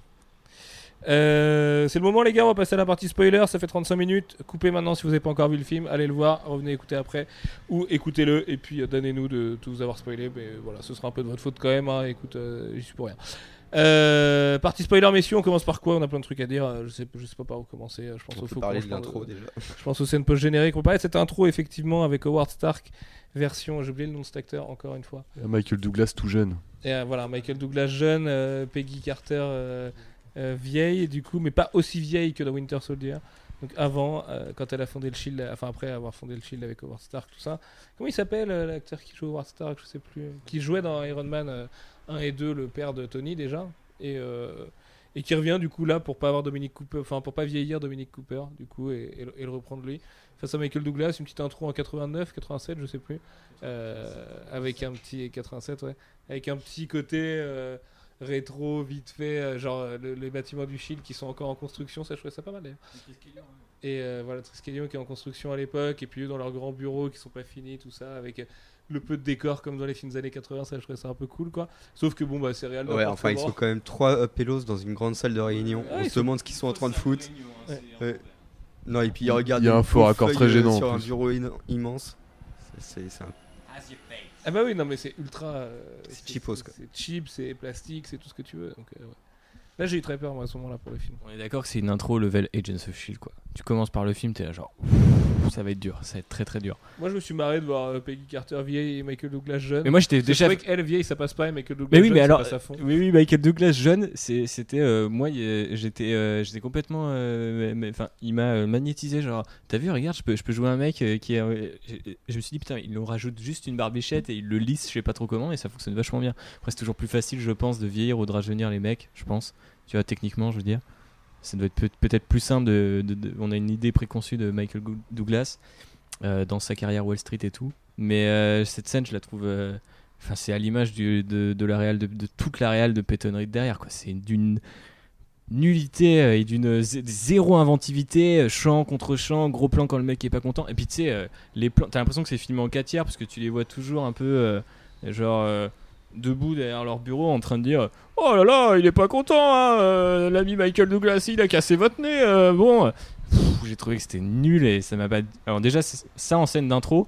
Il y a quand même deux, deux scènes à pas louper, c'est généralement la scène d'intro la scène de fin dans un film. La scène d'intro, euh, bah limite ça fait scène post-gêne, mais à l'envers quoi. C'est genre le petit bonbon pour les fans, et tu commences par là. Donc euh, j'ai trouvé que c'était limite déjà, euh, à part que ça introduit bien sûr l'idée des particules PIM, je trouvais que c'était déjà un peu euh, maladroit euh, de commencer là-dessus. euh. Ouais, moi, Sur l'ouverture la vers le partie même background, le Shield connaissait le- le- le- l'existence des particules PIM depuis les années 80. euh, ils sont un peu enfermés dans leur Triskelion en construction. euh, c'est une période qui sera peut-être intéressante à développer plus tard. et- C'est- C'est quand même moins triste l'introduction, qui est pas très longue en plus, que euh, l'introduction de, de Scott Lang, qui est quand même un peu euh, tiré par les cheveux. Qui est quoi. plus dur dans la prison, là, tu veux dire? Ouais, bah, la prison, sa sortie et c'est son début de galère. Quelques quoi. petits dialogues qui font rire euh, ça et là, donc ça te permet de, Ouais, prolonger un peu sa mini-quête euh, en training montage numéro 1 dans le film. Enfin, du coup, t'as quand même encore l'introduction en tête et euh, tout ça, ça te, t'as l'impression que ça t'en éloigne un peu plutôt que ça t'en rapproche jusqu'à euh, jusqu'à des moments clés. Mais ouais, ouais, c'est- je trouve c'est c'est pas tellement l'introduction moi qui m'a gêné, même si c'est vrai que c'est pas très beau ni rien. puis avec un gros fort accord saignement de nez. Mais c'est plutôt. c'est plutôt le, le temps, euh, le temps que ça met à, re- à retrouver ça, quoi. Enfin, à Moi j'ai l'impression que tu dans- retrouves pas euh, l'envie euh, que tu pourrais avoir quand tu as envie de voir le film et de dire bon ok c'est Ant-Man, c'est le nouveau Marvel Studios, je suis dedans. Première intro, bon tu te dis ok il y a deux trois bonbons à manger, labellisé MCU, ça fait plaisir et tout. Le reste du film, jusqu'au moment où tu as la première narration typique Edgar Wright avec Michael Peña qui fait hey j'ai un plan, on doit aller à machin et un truc. Enfin c'est le premier moment dans le film et je pense qu'on est facile à 20 minutes voire 25 minutes de film La grosse demi-heure même. voire même grosse demi-heure, qui me, qui me, qui m'a réveillé, enfin tu vois, qui a réveillé mon intérêt dans le film. Parce que pour l'instant, ça glissait sur moi en mode, ok, couloir de champ contre champ, exposition, C'est vrai que ce exposition. moment-là est un peu dur. Et, euh, et Tu c'est t'en souviens que- pas à la fin du film, heureusement, parce que t'es diverti par plein d'autres choses, mais c'est vrai que. Moi, je m'en souviens toujours. Ouais. Bah, la scène Et euh. I, know, I know a guy who knows a guy et tout, ça c'est là vraiment le truc qui réveille. euh, justement, c'est le début euh, de, de l'intrigue Ant-Man en fait dans le film et du coup. Tu euh, veux dire qu'il y aurait. euh, Puis c'est bien fait en plus, c'est ça qui est cool. deux. Non, know a guy ou no Ah oui. guy, tu, tu, tu fais des petites références. euh, Bah c'est ça du coup, enfin c'est- le c'est le délire. D'ailleurs j'ai j'ai trouvé ça trop mortel parce que c'est la- un peu la parodie euh, des indices de films de braquage où en fait c'est tout le temps. Ah, attends j'ai un mec qui m'a dit que que J'ai un super dit, bon ouais. tuyau. J'ai un mec qui m'a dit d'un mec d'un. euh, Et ça Du coup, assez en plus, c'est là où c'est euh, très bien. Wright aussi, au- au-delà du, de l'humour par la réalisation avec les et les successions de plans, c'est que ça part quand même d'un élément anodin. Au début, il est là, genre, j'étais en train de boire un rouge, et puis la deuxième scène, c'est euh, suis une amusé, exposition, euh, mais je suis plutôt néo-cubiste, alors que tu vois le mec, tu te dis, what? Tu vois, il y a un décalage là-dessus. Mais du coup, il l'utilise deux fois et la deuxième fois, moi je me suis dit putain, paye ta redondance. En fait, il te glisse un petit Stanley des familles. au Mais en fait, la deuxième fois, elle est plus, euh, elle est limite plus punchy en fait, parce que c'est le. Enfin, tu vois, la première fois, c'est le. pre- Ouais, voilà, c'est ça. T'as- créé l'habitude et tu te dis où ils vont aller, et puis surtout les plus longues aussi. Dans la deuxième fois, euh, le moment Anthony Mackie, il est priceless. Je trouve qu'il joue Ah trop oui. bien ce moment-là, il est, il est parfait. Ouais, ouais. Avec la nana, c'est délire. Ouais, mais c'est ça. oui, trop bien. Mais euh, ouais, heureusement qu'il y avait ce truc là pour me réveiller au début, parce que. euh, Ah, c'est la vraiment- longue traversée du désert. et ce Ah, qui c'est est- le dial- Moi, je trouve que le premier dialogue euh, avec Michael Peña dans, la- dans le van, là, ça marche à fond, quoi. Ah non, ça marche pas. Ah. Vas-y, euh, Oh, bah, s'il t'es te plaît, toujours avec ta euh, meuf Euh, Bah non, elle m'a quitté, euh, et puis ma mère est morte. Et je trouve que Et bah. puis mon père a, a Et, été et expulsé. mon père, enfin, il a été expulsé. Ouais, mais je trouve ça trop bien, moi. Ouais, mais il y a aucun- Enfin, tu tu t'es déjà à 3 gags, tu vois, en, en 10 secondes, quoi. C'est. Ouais, mais c'est un bon, c'est un bon gag. Mais je sais pas, j'ai pas l'impression. En fait, le souci, c'est qu'il y a un pourcentage de sur- ratés Sur dans le l'écriture, le gag, il est, il est bon, mais en fait, dans la réelle, il passe. Enfin, moi, je sais qu'il m'a pas Ah mais marqué. c'est c'est mal. Parce que euh, il y, il y a un truc en fait sur le début du sur le début du film après la scène d'intro justement dans le passé là quand on commence directement sur euh, sur Scott euh, où euh, t'as euh, il t'envoie de la musique en mode Gardien de la Galaxie tiens vas-y prends ton gros funk euh, trop délire euh, trop bonne vibe et tout. Et en fait la musique ils te la font C'est sauter plutôt euh, beau, beau ça. et, et du coup ça marche pas du tout quoi. Donc t'es là t'es merde putain il y, y a- y a plein de moments en plus où on sent que s'ils avaient juste fait l'effort de rajouter euh, quelques plans de caméra en plus, plus justement de la musique sur des, des plans où ils explosent ce qu'ils vont faire ou, ou ce genre de truc où ils s'envoient des vannes, ça aurait donné quelque chose de plus, de, de plus prenant.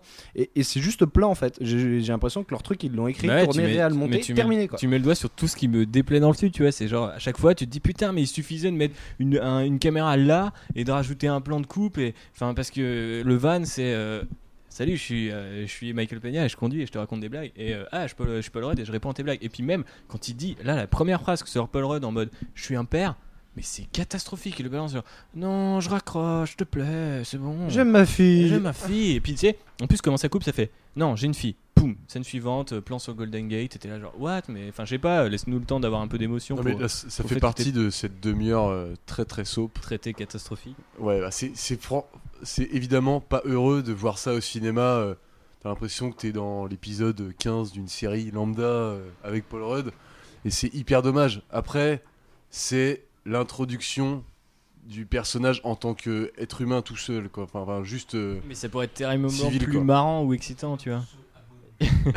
ça, pourrait, ça pourrait être mieux, mais je trouve pas que ça, ça pourrit le film à ce point-là. C'est vraiment un manquement sur, euh, sur l'introduction du mec avec euh, une réelle soap à fond et qui va être réveillé que, comme tu disais, par le, le premier petit braquage euh, Michael Peñesque. Michael Peñesque, ouais. Et d'ailleurs, euh, arrivé à ce braquage-là euh, dans la maison Pym, je trouve que Paul Rudd là le joue vraiment pas très bien ce côté je vais dépasser un peu le côté juste braqueur et je vais avoir des idées lumineuses et tout. Ouais. Je trouve qu'il le fait. euh, Mais de toute façon, il est pas crédible, même quand il saute au-dessus de il, la. le, il le fait trop naturellement. C'est genre euh, d'un coup, il a tous les outils Ouais. et tout. euh. Non, mais C'est le cas dans. Il y, a- il y a un gros souci à ce moment-là, quoi. Ouais, mais ça, c'est le problème euh, du scénar. Ouais. C'est qu'il a toujours tout à portée de main. Mais très très Ouais, facilement. ouais. Les fourmis, le costume, euh, part- les outils mais- de braquage, ouais. Et puis tout s'enchaîne vachement. tout s'enchaîne euh, bien. Les fourmis, c'est un délire, ouais. À a- quel a- moment tu fais sortir des fourmis de partout, tout le temps, comme ça C'est un super héros, à la limite, tu peux pardonner. En plus, avec euh, Evangeline Lilly, enfin, euh, avec. euh, je sais plus Hope. son nom. Hope et euh, Hank Pym dans le coin. Mais oui, Enfin, bien tout sûr le temps dans le coin, du coup, parce que tu, tu sais à un moment, vers la moitié du film, que c'est euh, Michael Douglas qui a tout chaperonné. hein. Le, Ouais. le, le- le projet, c'est lui à 100%, quoi. Et tu te dis, ces mecs-là contrôlant les fourmis, c'est possible qu'il y ait des mais- fourmis toujours un peu en soupape, quelque part. Ouais, mais ça aurait été bien Un de petit le montrer contingent. euh, avec tout, tu vois, genre des petits plans, des petits trucs. Ah, le film prend pas son temps de ce côté-là, c'est sûr. Mais les fourmis, c'est un, un des trucs qui fonctionne le mieux dans le film, je trouve, et c'est- c'est c'est fait euh, de manière hyper euh, rapide, quoi. Alors que potentiellement, c'est justement l'outil de réalisation parfait pour, euh, je sais pas, créer des plans séquences, euh, trouver des astuces. Au final, les, les astuces, ils les utilisent pas. Tu lui demandes beaucoup. Bah ouais, ouais, bah Franchement, le peut-être. pauvre Peter Henry d'un plan Bah non, mais tout ce qu'il a pensé, tout ce qu'ils ont pensé, euh, tu sais, de- avec euh, le potentiel du truc, c'est de dire, euh, ah bah vas-y, on va faire un travelling où il court avec des fourmis. Enfin, alors que tu vois, euh, le côté, euh, je vais voir la petite fourmi, la crazy, euh, crazy ant, euh, qui est euh, jaune et qui lui fait un câlin. Tu vois, c'est marrant, tu sais. Enfin, moi je trouve ça plutôt sympa. Et puis même la présentation des fourmis dans le training montage, comme si elles étaient elles aussi les héros du truc, ça fonctionne pas mal. J'ai adoré le training montage. Bah non, bah moi je- trouve qu'il est pas. C'est un truc que j'aime bien quand c'est classique comme ça à la, Mais à c'est la mode le- 80s. Et là, il est vraiment. Oui, mais il 80s, s'entraîne d'habitude. Alors que là, en fait, tu- le training montage, c'est Paul Rudd qui ne sait rien faire. Et à chaque fois, on lui explique comment faire. Et il sait tout faire tout de suite. Non, non, non. Mais si, Bah, La, c'est le comme ça contrôle des fourmis. montage. Il y a aucun moment où tu. Si, si, tu, Tu vas- tu vas si pas un mec, qui, un mec qui apprend à tirer, tu le vois louper des cibles. Et puis au fur et à mesure, il Mais devient là, bon. il se loupe. Il se loupe aussi. Dans il la serrure, il se loupe vachement. Ouais, mais c'est deux fois la serrure et deux fois il sort, il sort de terre parce qu'il a peur des fourmis. Il pourrait faire. c'est pas. justement la c'est euh, c'est- la redondance du gag. Oui, mais c'est filmé de la même manière, avec le même gag. Tu vois, il n'y a, pas un seul truc qui défère dans le truc. C'est hyper lourd. Ah, c'est alors pas que très inventif. Des, mais le des gag il fonctionne des quand même. d'espèces de fourmis pour explorer le fait que euh, à chaque fois il s'entraîne à faire un truc À différent. quel moment tu vois un gag, ça te fait sourire, tu te dis euh, tiens bah, c'est marrant, puis la seconde d'après tu te dis euh, non je vais pas sourire parce que putain c'est mal réel. Bah Ah non le gag il fonctionne, il fonctionne, t'as pas besoin non plus Bah, d'avoir euh, Bah des si, je effets dans tous les sens et tout. euh. Quand t'as deux fois, quand deux fois le même truc, c'est moins marrant la deuxième fois. Enfin, c'est aussi automatique que ça, quoi. Faut, faut un peu se laisser aller aussi. euh. Je suis un chevalier d'or.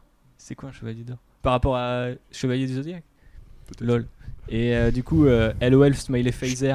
Et euh, du coup, euh, je, je sais pas. Moi, je trouve que c'est le training montage. Je me suis dit, oh, c'est un peu cool. Je vois derrière, euh, je vois derrière Michael Douglas. Il y a les différentes terriers de fourmis et tout. ça va être mortel. Et au final.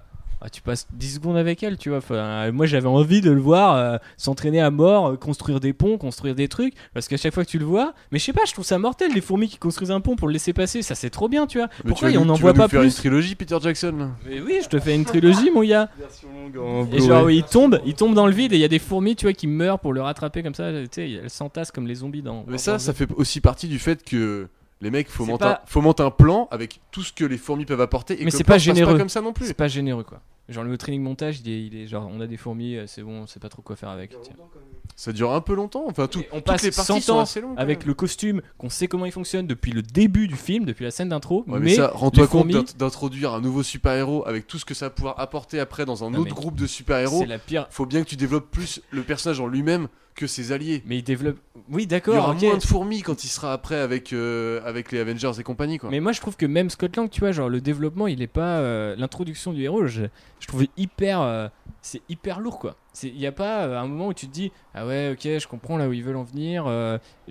J'arrive pas à être pote avec lui, à voir sa progression et tout. C'est, on le voit 100 fois s'encastrer dans la porte, 100 fois sortir de son putain. tu vois, moi je trouve que c'est un peu trop, un peu trop d'empathie justement. T'es un peu trop, un peu trop proche de lui pour que ça paraisse euh, vraiment un super-héros. Ça fonctionne à un moment et c'est le décrochage justement avec euh, le fait qu'il va devenir un vrai super-héros. Je trouve un peu malheureux. Mais euh, je suis pas d'accord avec toi. Je trouve que justement ça, force à fond l'empathie tout le temps, tout le temps, tout le temps. Même avec cette euh, scène en trop de quand il va voir sa fille grâce au costume. Alors que juste avant, il s'était mis une grille de, je la verrai quand je serai au top et tout. Et là, il attend pas. Et je trouve ça hyper malheureux justement de, forcer l'empathie à fond sur le personnage comme ça, par toutes les ficelles possibles. Bah, surtout qu'ils te font vachement jouer ce côté-là, mais au final, on sait pas vraiment qui il est, tu vois. Genre, Il a toujours été. Non, mais c'est vrai, les gars. Qu'est-ce qui te manque Une demi-heure sur lui au départ là, mais non, c'est même- euh, on sait qu'il a, il a pas de boulot. Ensuite, on est avec Michael Peña. Ensuite, on est avec Hank Pym. J'ai limite, c'est pas son film, tu vois. C'est- plus, j'ai l'impression que c'est plus le film d'Hank Pym que le film de Scott Lang, tu vois. Et c'est pour ça que je me dis pourquoi c'est Ah, pas Michael je suis Douglas pas le d'accord avec héros. toi, je trouve qu'il n'y a pas justement d'ingérence de Michael Douglas, enfin de, de Hank Pym dans le. C'est de l'ingérence bienvenue pour moi parce que je trouve qu'il est meilleur. Mais seulement, je, je comprends pas pourquoi le héros, on passe du temps sur plein de trucs qui ne sont pas lui plutôt que lui-même, tu vois, ou développer ses... genre par exemple ses capacités de voleur. S'il te plaît, le mec il fait il fait geler de l'eau euh, Ouais, dans ça, un c'est coffre. un peu pourri. C'est un peu nul, tu vois. Ouais, genre, tu te dis, c'est mais nul. pourquoi lui il est ultime? Pourquoi? Même la façon dont il passe la barrière et que les mecs sont wow. Alors, je sais pas, ça c'est. euh, D'ailleurs, il passe la barrière. C'est la fameuse blague Edgar Wright, euh, tu sais, de passer au-dessus de la, de, de la barrière du voisin et tout. Donc, euh, tu vois, là, encore une fois, un truc euh, où j'ai pété les plombs parce que putain, même le gars qui savent c'est labellisé du réalisateur, il le garde. Bref, et du coup, ça m'a un peu saoulé. Mais en plus, ça, ça te dit pas en quoi il est vraiment badass ou ultime ou cool. Et, et par Bah exemple, si, il y a quand même euh, ce, ce- trois ce- codes. ce petit montage de la de la oui, l'empreinte digitale. l'empreinte digitale. Mais ça, c'est ça, c'est pas, mal. Ça, c'est pas mal. Derrière le deuxième, deuxième coffre avec euh, ouais, l'eau et le gel, euh, c'est c'est pas C'est une bonne idée, mais c'est mal réalisé Ouais, encore une fois. quoi. Putain, pas le mec il trouve tout d'un coup. Il est là en mode trois tiroirs, il trouve du, du gros scotch pile blanc comme il te faut, et pile pour le truc. Eh, c'est bon, il y a un moment, calmez-vous quoi. Et puis ouais, puis il ouvre le tiroir. Il y a un gros rouleau de scotch En plein au milieu, qui et l'attend. Il secoue genre oh, j'ai trouvé le scotch. Non. Ouais, c'est c'est assez, assez Ça terrible. marche pas. Et tu vois, par exemple, dans l'e- l'exposition autour du, du costume et même autour du film, je trouve qu'on perd du temps, mais de l'extrême. Je pense que le film, il, il pourrait durer 1h30 s'il arrêtait de répéter ce qui se passe à l'écran. Quand tu t'es tapé la 30 minutes, 45 minutes dont on parlait, la première partie du film qui est terrible, mais qui t'introduit tout le contexte avec comment le fonctionne, euh, fonctionne qui est euh, Hank Pym, qui est Scott Lang, qui est son ancien protégé. Scott Lang et Hank Pym se, rencontrent et ils lui répètent tout pendant 10 minutes, ce qu'on a déjà vu. Et, non, euh, tous les films Marvel Studios ne répètent pas forcément ça, tu vois. Tu veux qu'on se remate Thor ou pas? Et, euh, et du coup, euh, et du coup, oui, mais éventuellement, parce que Alfro n'a pas de micro, mais il me dit, mais c'est tous les films Studios comme ça. Sauf que on a eu deux exemples où ils arrivent à ne pas le faire. Donc ça veut dire que c'est possible. Et surtout, c'est possible si c'est nouveau. On a compris que le méchant était très méchant, que le costume il permettait de se, se rétrécir. Et c'est pas un gamin de 5 ans peut comprendre. C'est pas en répétant avec Hank Pym qui disait, au fait, j'avais une entreprise et puis on me l'a volé, mais j'ai caché les- la technologie et puis j'avais un apprenti et puis c'est devenu le méchant. Mais on l'a déjà vu. Et souvent dans le film, il y a Ah ce oui, mais- syndrome de je décris ce que je suis en train de faire. Sauf que on le sait déjà. Mais justement, t'as pas revu Hank Pym depuis l'introduction. Enfin, et du euh, coup, t'as besoin d'un rappel. euh, brièvement. euh, Non mais j'ai pas besoin d'un rappel. Non. Juste besoin qu'il m'explique lui c'est vraiment ses motivations parce que l'introduction c'est pas suffisant. Il y a un moment, il y a lui il y a sa catharsis émotionnelle avec sa fille avec euh, Tu comprends son- parce que sa fille, elle dit genre son faut qu'on intervienne vite et tout. euh, Enfin, on le sait quoi. Sa, sa non, catharsis émotionnelle, euh, on en parle ou pas de- au fait ta mère comment elle est morte? Oh la tristesse. Non, oui, ouais, tu, ça, tu- c'est tu m'as jamais dit arrête de mentir Mais euh, alors, je- et ça, ça sur le crash partie- de l'avion. Ça, c'est un peu des scènes en pires scènes du film. Et Ah, c'est un aussi- enfer. Et, et quand tu dis qu'on nous deux on est d'accord pour dire que c'est décousu, c'est le meilleur exemple possible. Oui. Ils s'en vont dans la bagnole, aucun rapport avec avant et après. Non, elle ils va. reviennent, elle s'en va, il va la chercher, donc déjà je sais pas trop pourquoi. Et ensuite ils reviennent, il y a aucune scène avant ou aucune scène après qui t'explique pourquoi il lui révèle à ce moment-là, à ce moment précis. Surtout que le mec il est face à son miroir en mode j'attends que ça. Mais Vas-y viens, c'est le moment.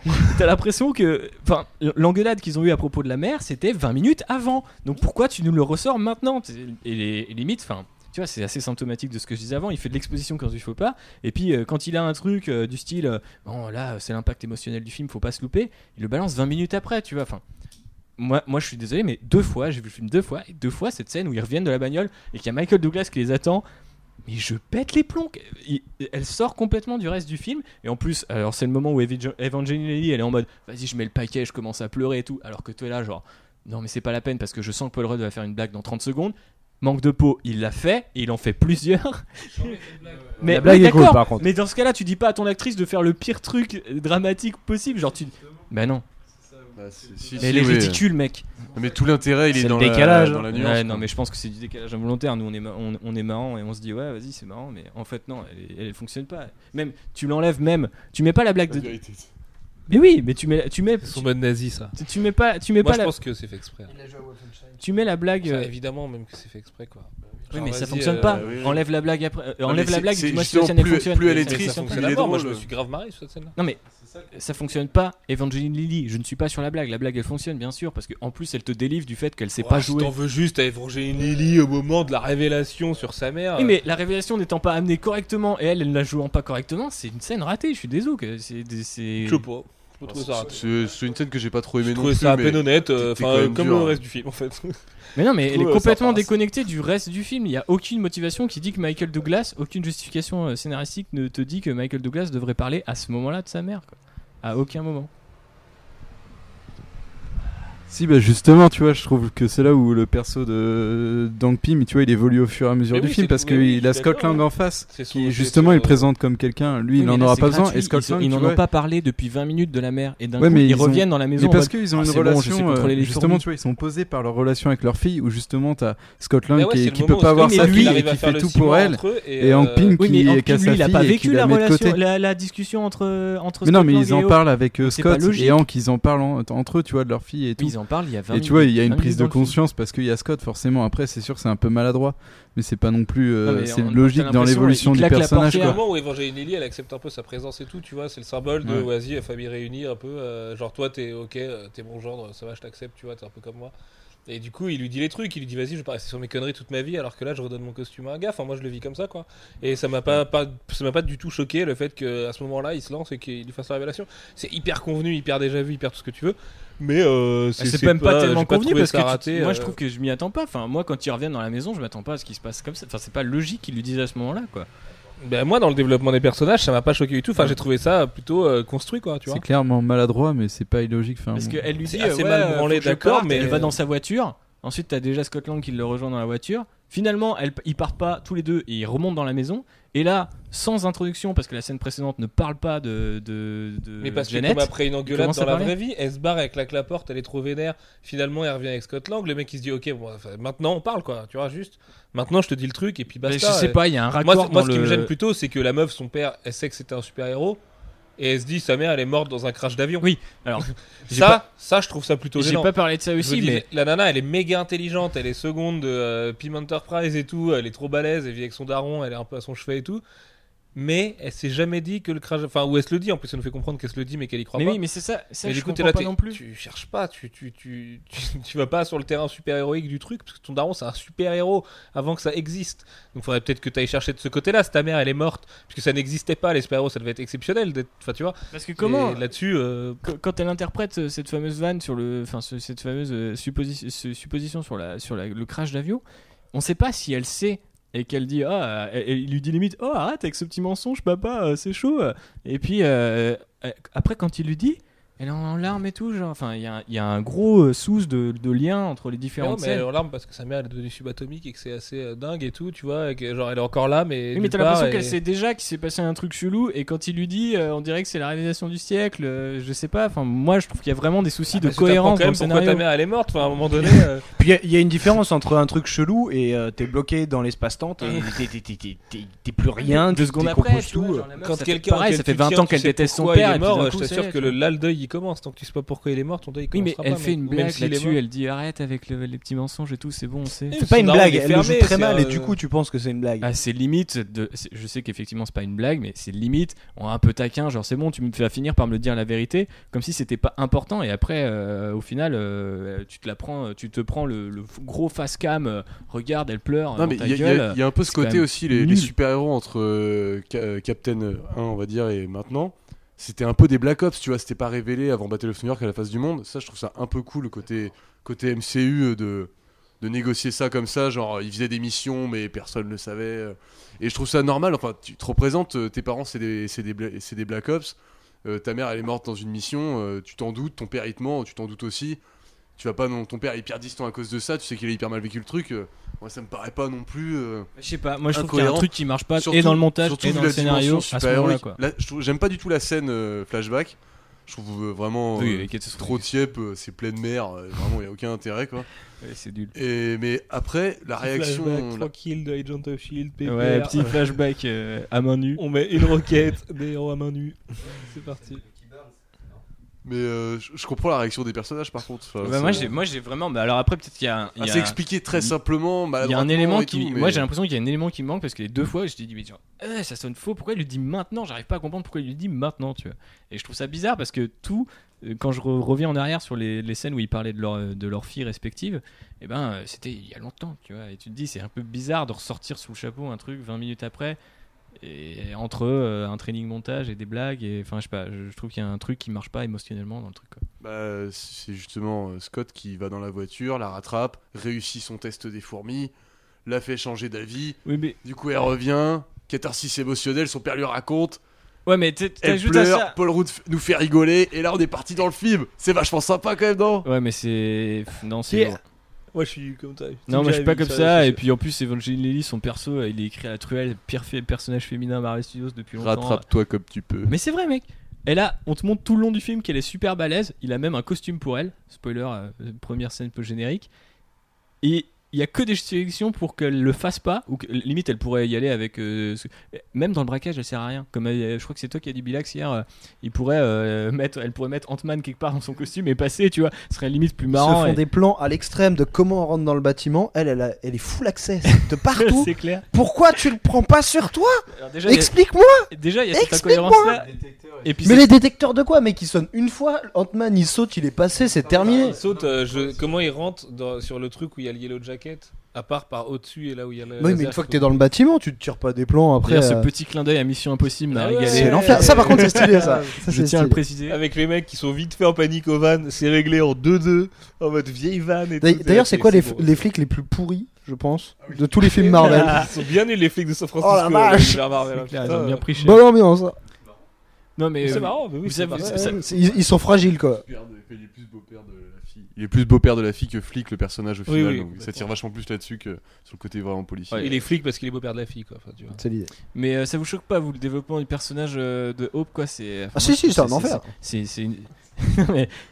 Non mais moi je trouve ça horrible quoi la meuf elle est là elle- on te montre qu'elle est limite plus puissante que Scott Lang et Hank Pym réunis mais elle peut pas faire le braquage avec eux quoi alors ok j'ai compris que émotionnellement il veut pas perdre sa fille parce qu'il a perdu sa mère mais alors pourquoi à la fin du coup il lui file le costume? Qu'est-ce qui a changé? Rien à la fin, il a compris des trucs, le c'est perso. bon, bah la ouais. meuf elle est super très, elle est super balèze, elle est hyper musclée, elle, elle fout des taquets à Paul Rudd, elle, elle sait contrôler les fourmis mieux que personne. Ouais, ils viennent d'empêcher euh, la particule PIM de tomber entre les mains du monde. euh. Enfin, ouais, il se dit, il y a peut-être besoin, effectivement, qu'on voit notre truc. Et moi, je me suis peut-être encrouté comme film, un vieux con. Et effectivement, ça aurait peut-être été pas mal d'aller du côté de ceux qui ont vraiment envie de changer les choses. Dichotomie avec les Stark, Civil War qui arrive bientôt. Enfin, voilà, tu vois, évidemment. euh, Oui, mais pourquoi c'est- fille, Tu elle le est reverras Michael Douglas en caméo quoi. et ce sera encore le mentor qui te dira non, non, mais attends, le shield là, les petits fils de pute là qui avec leur loi et Mais tout. ça, là. ça me fait Et kiffer. va, va dans la team liberté, mon gars, on va beaucoup plus se marrer quoi. Mais, mais, mais moi je te dis que le, enfin je, je comprends pas euh, les 12 000 justifications de ma fille elle peut pas et puis moi je peux pas parce que Mais c'est tout euh, propos, des- mec. Il a déjà perdu au- sa femme et tout. des euh. séquelles au cerveau. euh. Oui mais Et justement, c'est parce que euh, ouais, la scène du braquage final, tu vois, elle, casse quelques gueules et tout. Et là, il se dit, bah ok, euh, ça y elle est, s'en sort euh, carrément. Et puis, bah, il évolue avec son personnage grâce à Scott et tout. il a fallu qu'on en arrive là quoi. Mais- Ouais, moi, ça me Enfin moi je pas trouve ça après. pénible de voir le perso qui est genre ultime les sauverait du braquage dire ah non non tu peux pas euh, non c'est Ouais, mais c'est sa fille, tu vois. Il a déjà perdu sa femme, le mec. Justement, tout l'intérêt. Il, il prend pourrait Scott Lang parce qu'il s'en bat les couilles. à la fin genre la guêpe euh, enfin tu vois ça aurait été trop Ah, stylé. ça, c'est pour la prochaine fois, mec. Mec, euh, il te le fout en scène post-générique pour dire la guêpe elle arrive et tout. mais euh. ça, ça m'énerve, c'est le syndrome Sachant que genre, bientôt il y aura une, nouvelle avant, parce qu'elle a addition au gameplay, euh, bientôt il y aura la guêpe, euh, alors qu'ils pouvaient la mettre dans le film, tu vois, ça aurait été stylé. Ou ils pourraient même mettre en Bah, ils pile. l'ont mis dans le film. Si, parce que du coup on a vu sa mère qui a un costume. Du Ouais. coup, Ouais, mais c'est bon. euh, si attends, et on, on nous sort déjà qu'il a, il, a- il a une base. Enfin, dans son sous-sol, il a un sous-sol. Dans le sous-sol, dans le Ouais, sous-sol. sauf que le mec il Donc, dit il rigueur, abandonne pourquoi- parce que sa femme est meurt, il n'y a plus qu'un costume techniquement vu que l'autre il est devenu subatomique, euh, bah il le rend chez lui, il s'en sert plus et c'est ça le, le plot. Mais ça film. donne un perso qui est celui d'Evangeline Lilly qui pour l'instant est inintéressant au possible quoi. Moi je suis pas trop d'accord avec toi. Je suis pas, suis pas, d'accord avec toi. Je trouve que elle est pas mal dans sa, dans, à- à- aux côtés de Corestol, tu vois, en tant que nana qui a pas envie de voir le nom de Pim Enterprise disparaître, qui travaille avec son père pour ça et tout, contre ses intérêts financiers, euh, parce que Corestol lui propose euh, beaucoup plus de thunes et de, pouvoir à côté. Et puis euh, je trouve son idée avec Scott Lang plutôt pas mal dans la naissance du truc. Elle elle est vachement sèche, elle est vachement droite et tout. Et, euh, et, et je trouve ça intéressant qu'elle se mette avec un type qui est braqueur et tout. Enfin, tu vois, c'est con, mais encore une fois, c'est c'est c'est un film d'animation devenu un vrai film, quoi. C'est Il y a- des il y a un truc- ils c'est vont tout pas ce que plus je lui loin que reproche. ça. Et... Il y a un truc qui est stylé dans dans sa relation avec son père, c'est le fait qu'elle s'acharne tout le temps et qu'à la fin il lui Ah, C'est une donne. quoi. animation de super-héros, je m'entends parce que j'entends déjà les gens me dire Ah, l'animation, ça peut être super euh, infantilisation de notre société. T'es bon. anti-animation. Mais ouais, non, euh, du coup, qui lui donne à la fin, c'est c'est c'est son, c'est c'est son gros cadeau quoi. Elle est enfin, elle est enfin reconnue comme elle a toujours voulu l'être auprès de son père, alors que lui euh, voulait pas lui donner le costume triste et ainsi de là la Mais fin, mais il y a le mais, c'est que c'est il y a- c'est- à outrance quoi. C'est tout le temps, à toutes les scènes avec son père, elle lui fait ah, putain laisse-moi le costume, laisse-moi Mais le oui, costume. c'est ça. Et puis à chaque fois, il y a une justification Ouais. différente. Puis la, même- ma- la manière dont elle le justification reçoit. de pourquoi le, le cerveau. A priori, deux fois dans le film, il répète Oui, euh, devenir petit, ça te nique le cerveau. Ils foutent Scott Lang dedans, après ça devient leur pote. on n'entend plus parler. Enfin, j'espère qu'on en entendra parler peut-être dans d'autres films. Mais euh, je trouve que cet aspect-là, il est intéressant, tu vois. Mais on sait pas trop pourquoi. Il lâche le truc en mode Ouais, ça a altéré avec mon cerveau, donc je peux plus le mettre. Mais on sait pas vraiment pourquoi, tu vois. Genre, on sait pas. Il l'a por- si, il le dit, il c'est qu'il l'a trop porté, il l'a porté pendant des années et des Pareil, années. quand euh, le, euh, le méchant enfile le costume, euh, Evangeline Lilly lui dit euh, non, mais c'est euh, la- le costume qui t'a rendu euh, taré, tu vois. Et c'est une idée qui est pas exp- ça, ça fait partie. Non, des elle, idées elle lui dit pas que c'est le costume qui l'a rendu taré, c'est l'idée du costume qui l'a rendu taré. C'est que le mec, il- Ouais. Non, son non, projet. Qu'il a le cerveau abîmé parce qu'il a trop porté le Yellow Jacket. Ah ouais ce qui est, oui, oui, qui est un, un vrai élément de Mmh. gamification limite dans le film. euh, Genre, euh, tiens, on va te donner une échelle de degrés de si tu le portes deux heures. T'as euh, perdu trop points de vie. euh. exactement, ouais. t'as- t'as- Non, t'as perdu 3 points d'intelligence comme t'en avais 2 T'as parce que ta le mec barre est quand de même bien cerveau teubé. réduit en temps Faut réel. trouver des filtres comme dans Métro portes pas pendant 2033. longtemps et tout. Mais, Non, mais oui, oui. Mais oui, moi aussi, je trouvais ça un peu lèche qu'ils aillent pas plus loin là-dessus, mais en même temps. bon. Non, mais c'est un peu lèche, un peu Mais dans le prochain donc, film, euh, ils vont te dire que Hank Pym il s'est remis sur la formule et qu'il a trouvé la formule qui te nique plus le cerveau, et puis voilà, basta. bah, De toute façon, euh, vu que notre ami. C'est Marvel, euh, c'est pareil dans les comics, c'est comme ça. Les, problèmes, c'est des faux Mais problèmes. D'ailleurs, j'ai- mon meilleur pote qui, a souligné un truc intéressant, c'est que quand euh, Hank Pym se pre- pre- prend une balle, il pensait qu'il allait euh, rapetisser en fait avant de se prendre la balle, parce que dans les comics, euh, il, il finit par ne plus avoir besoin du, du costume. Et du coup, ça aurait été marrant, tu vois, ça aurait été un twist assez Voilà, ça aurait été un peu abusé quand même que le mec soit injecté les Pym Particles. C'est. Non, mais imagine, je sais pas. imagine, il Ça a justifie- complètement dégénéré. Imagine, il justifie ça, genre euh, c'est en, en cas de vie ou de mort, il le fait euh, sans le contrôler, tu vois, genre et puis il apprend ses pouvoirs et puis. C'est euh, son instinct de survie. Moi, enfin, globalement, je trouve à chaque fois que Michael Douglas il est plus stylé et j'aurais trop kiffé avoir un papy Avenger euh, ou un papy Ant-Man, euh, tu vois, qui, qui fait son propre braquage euh, tout seul, quoi. Parce que peut-être qu'en fait, euh, Scott Lang il est cool, il est marrant, tu vois, mais on en a déjà plein des Ça peut cool et des peut-être être marrants. un des morts potentiels dans le futur du MCU aussi, hein, comme ça. le mec C'est un peu ce que nous avait teasé le, le- le- m- mal teasé le set Lego avec euh, Scott Lang en, costume et Hank Pym en costume. Je pensais que ça allait être ça le final. Et euh, bah plus qu'en plus, Hope était censé devenir la guêpe. Je me suis dit, ça se trouve le final, c'est en mode Giant Man, la guêpe, euh, Ant-Man, vas-y, on se tape des grandes barres. Et c'est over the top as way, et ça serait cool. Mais a priori, c'est pas pour tout de suite. Patience, exactement. Ils ont Goliath en- encore après à, à développer avec euh, le même genre de délire et tout. Donc, euh, Mais là, du coup, il devient Giant Man parce qu'il a mis le cercle dans sa ceinture. Le cercle qui grossit les gens. D'ailleurs, euh, C'est la- quand même un comment peu limite. ça le- le- L'échelle subatomique. Ouais, bon, bah, c'est ludique, hein, genre c'est tu comprends. ludique, mais- c'est lu- ludique et ludique et éducatif. Mais, mais du coup, tu te demandes pourquoi il l'a pas fait avant. euh, Merde. Sa femme. J'ai oublié le nom de sa femme. Pourquoi il l'a pas fait avant Mais euh, la- non, elle parce que pas- les disques, ils les inventent Ah, pendant c'est le qu'il les avant, montage. ouais. Ouais, mais du coup, euh, le- l'échelle subatomique, j'ai trouvé ça super stylé. Pour le Non, coup. moi j'ai trouvé, je trouve Ah, ça moi, j'ai hyper trouvé ça cool. Moi je trouve Ah ça hyper ça cool. Moi je trouve La ça hyper lame. pauvreté de l'imaginaire des Ah mecs. ouais, ouais. Non, on est Moi, ce qui m'a fait chier, c'est qu'ils parlent de réalité quantique. C'est exactement, ils vont aller avec Doctor Strange, soit qu'ils vont aller dans des réalités quantiques pour aller dans des dimensions parallèles et tout. Et il va falloir mettre un peu de budget, les gars, parce qu'au moins Chris Nolan, il a eu le mérite de faire une proposition artistique dessus, tu vois.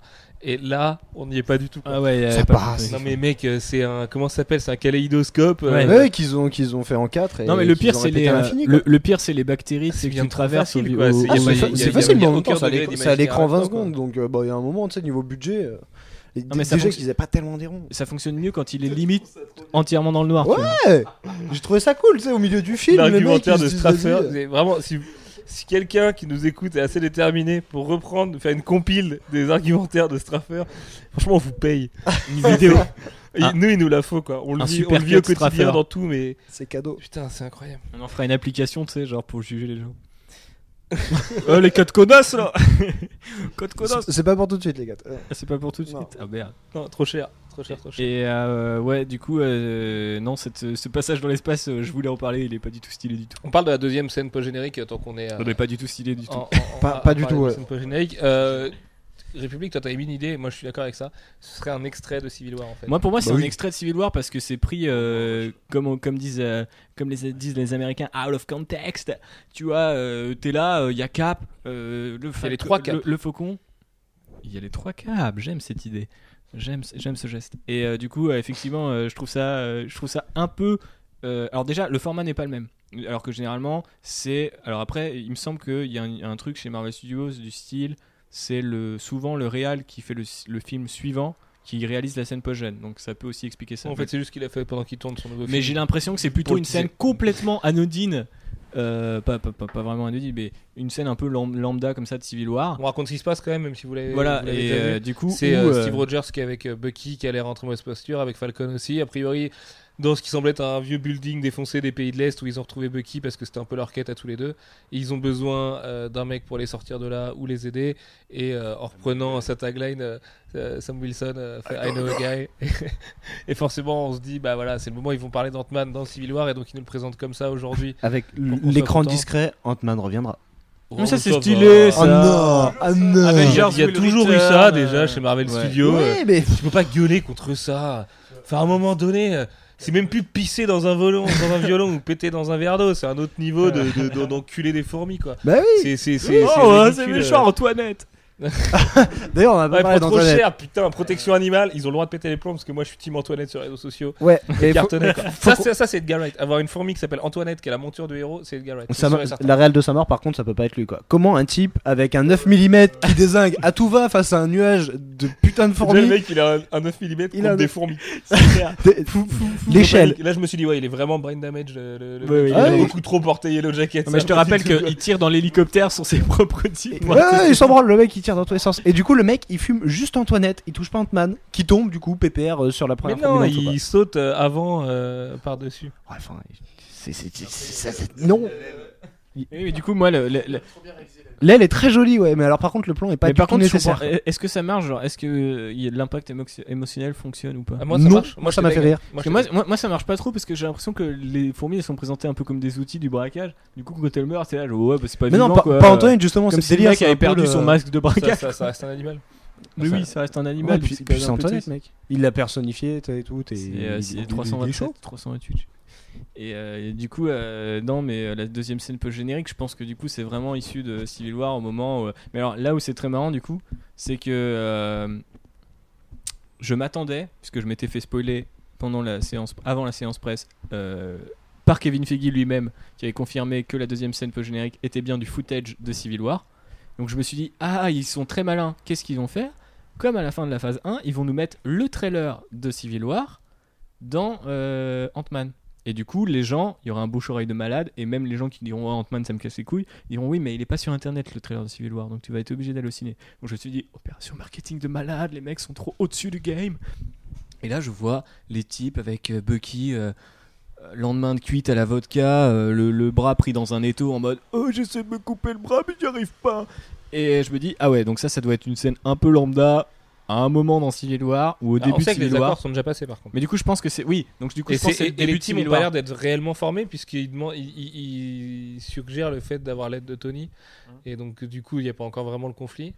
Donc euh, rien que par rapport à la temporalité de Civil War, ça pose des questions. Tu Mais vois. ça peut être l'intro du film parce que moi je pense que vu que la fin de Captain 2 c'était euh, Oui, euh, il, faut, il trouver euh, il faut trouver The Winter Soldier euh, intro du film un peu comme l'intro du film c'était la- l'attaque du bateau c'est une attaque sur un truc qui récupère le, le soldat Ah, Ouais, mais placer c'est- les accords par contre. ouais mais les accords c'est pas ouais c'est clair hein, c'est pas c'est pas bien méchant et puis euh, intelligent, en fait, mais du de- coup, en fait, Et du avant, coup, ce qui est marrant, c'est que ça crée un dé- décalage total en fait par rapport à ce qu'on voit euh, à la fin du film. Parce qu'il le dit, I know a guy, genre, euh, ouais, euh, je suis le Falcon, je, je connais des types, euh, c'est des super-héros, Black Ops, Undercover et tout. Mais c'est ça qui est chambé, c'est que ça marche. Mais mais Le ça, ça Falcon, marche. il est dans la parfaite transition entre le trop sérieux Winter Soldier et le trop peu sérieux Ant-Man. Où le mec, déjà dans Winter Soldier, c'était le mec un peu van, tu vois, border et tout. Donc après, tu le revois. La caution saucisse, quoi. Et, et, et tu le revois vite fait à la fin d'Avengers, tu te dis, Yeah, il était stylé, ce perso, ça me fait plaisir de le revoir. Et là, il revient dans Ant-Man en, en petite caution, un peu marade et tout. On y reviendra après d'ailleurs sur cette scène, évidemment, qui est complètement ratée, mais quand même, c'est marrant. Et, euh, et ça, ça marche trop bien, moi, justement, avec- à côté du dramatique, euh, tu vois, je me dis, exactement comme le feeling comics, je me dis, ok, le mec qui a vécu la connerie là, il est en train de parler de la connerie que moi je sais que c'est une connerie à Steve Rogers. C'est Steve Rogers, mon gars. Tu vois, tu te fous pas de la gueule de Cap au moment où ils sont tous en train de trahir Tony parce qu'il va planquer le Winter Soldier ou faire un truc louche à Tony et que ça fera une raison euh, pour les gens d'être Team Tony un peu quand même. Et, et je me dis, c'est pas mal, tu vois, donc, comme transition. Vraiment comics, quoi.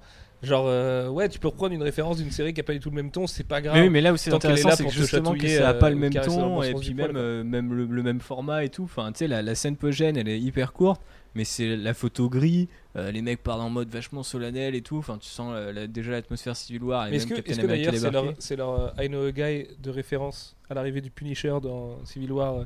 Moi je me dis que c'est ça en fait. Parce qu'ils vont le placer, c'est le I Know a Guy quand euh, il parle du Punisher dans Civil War euh, de Miller Par rapport aux comics, tu veux dire, oui. Et du coup, c'est le moment important où il y a besoin de sortir un mec un peu du chapeau et tout.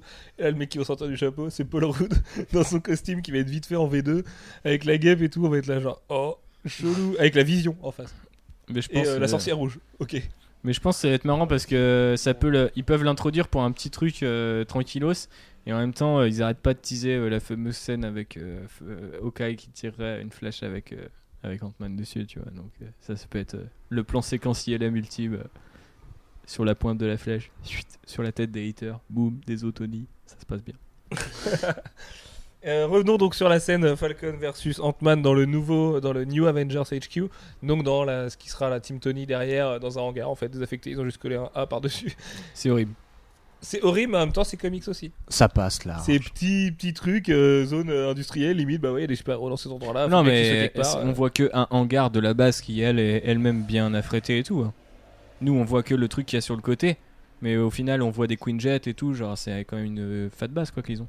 Ah ouais C'est Ouais. tranquille. C'est pas une grosse fat basse, c'est un petit. Ouais, ils ont deux trois Queen Jet euh, branche, et quoi. tout, une, une piste d'atterrissage tranquille quoi. C'est pépère. Bah c'est là où sont euh, Tony et tout à la fin d'Avengers. C'est quand même, euh, euh, Euh, Cap, pardon. Cap, on voit bien, euh, on voit bien à la fin d'Avengers que c'est quand même une base à peu près, à peu près stylée, tu vois. Mais, euh, Ah, bah, au contraire, j'ai mais moi du un coup, je hangar un peu à l'arrache qui sont dedans vite fait. Mais, Mais euh, que Falcon, donc à mon avis, c'est que ça doit pas être ouf non plus quoi. Mais moi je trouve cette scène, elle, elle, elle sort- elle me- elle m'a complètement sorti du film, le raccord un peu violent euh, à l'univers Avengers. C'est ok, c'est cool d'avoir Falcon, et en plus c'est cool parce que c'est deux personnages un peu comic relief au sein des.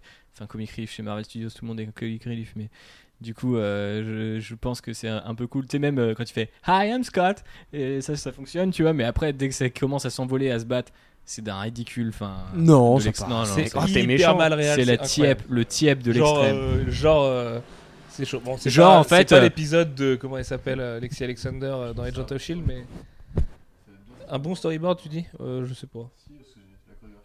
Ouais, mais ça se répète trop. Non, n'importe quoi, la chorégraphie est pas sympa, elle est trop, c'est trop moche. Je comprends rien à ce qui se passe et tout. En même temps, un combat d'Ant-Man, on comprendra jamais rien à ce qui se passe. Mais si, parce qu'ils oui, avaient travaillé un peu C'est- mieux c'est l'animation du c'est- personnage. C'est un mec qui vole contre un homme fourmi. C'est forcément un peu chelou. Ils, ils peuvent Oui, pas- mais quand tu filmes ça en champ contre champ avec euh, des plans sur un mec qui est traîné par terre Moi, euh, dans la forêt gênant sans un décor, effectivement, c'est qu'il le gênant. voit aussi facilement, par contre. Qu'il n'y ait pas plus de recherche, ça, ça m'aurait fait. ça je me serais fendu la gueule. c'est vois. assez marrant parce que chercher une- un homme fourmi, tu sais, qui se rend compte qu'il soit là, qu'il y a un truc, mais qu'il le voit pas vraiment. c'est peut-être pour ça qu'ils ont mis le ce perso là parce qu'il a, il a des Ouais, super goggles. euh, ouf. Deux heures.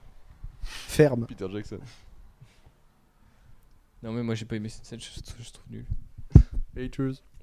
Euh, quoi d'autre? De quoi peut-on parler? Pff, Je sais plus. euh. L'inexistante BO Il y a pas un son dans ce film, c'est un Si, il y, a le enfer. son de- il y a le son de Bossa Nova au Ah début. ouais, mais sinon c'est un enfer quoi. Moi qui suis toujours d'habitude, tu sais, en mode. Ah ouais, il est horrible ouf. ce son de Bossa Nova sur les crédits euh, Studios, là. tout, tout, Non, non, c'est- raté. Je trouve Ah, qu'il c'est démarre beaucoup trop tôt par rapport au rôle des pages de. de, de, de, de- de- je sais plus comment ça s'appelle, roll page, ça, de. de du- roll credit, ça. Et je trouve que c'est. Je sais pas, ça, crée un décalage bizarre. euh. Surtout que c'est après la scène avec euh, Peggy Carter vieillie et tout ça. hein, ouais. Clairement, ils auraient pu claquer un TI, euh, Alfred a raison. Ils auraient pu faire un petit TI ouais, en mode gros branleur et tout. Ça aurait été méta au moins. Euh, pff, quoi d'autre euh, Après, est-ce qu'ils ont pas peur de mettre des sons depuis Il y a l'Hydra, ouais, encore l'Hydra. Ah oui, l'Hydra, la tristesse de l'Hydra, la l'Hydra. tristesse. J'espère que c'était un peu la façon de dire ok on en a fini avec l'Hydra là là.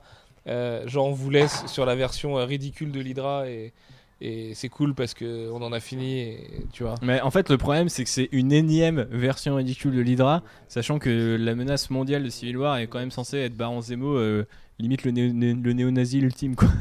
tu te dis, c'est quand même chaud de les réintroduire comme ça juste avant, quoi. Mais après, on sait pas, quand ils disent ils ont changé. Bon, après, le mec est ridicule, le mec de l'Hydra qui se planque au moment du gunfight et qui fait Here we go, et il se planque dans un coin, et ensuite tu le revois dans un. Sachant que dans un un mec de l'Hydra tu te dis il est un minimum formé le type. Ouais, c'est clair. Et il est censé, ce mec est dans le, business de remercier les gouvernements. euh, Et il se cache du coup dans un coin, très bien. Et euh, non, euh, j'ai trouvé un peu un peu tiep ce perso. Et effectivement, ça sert pas.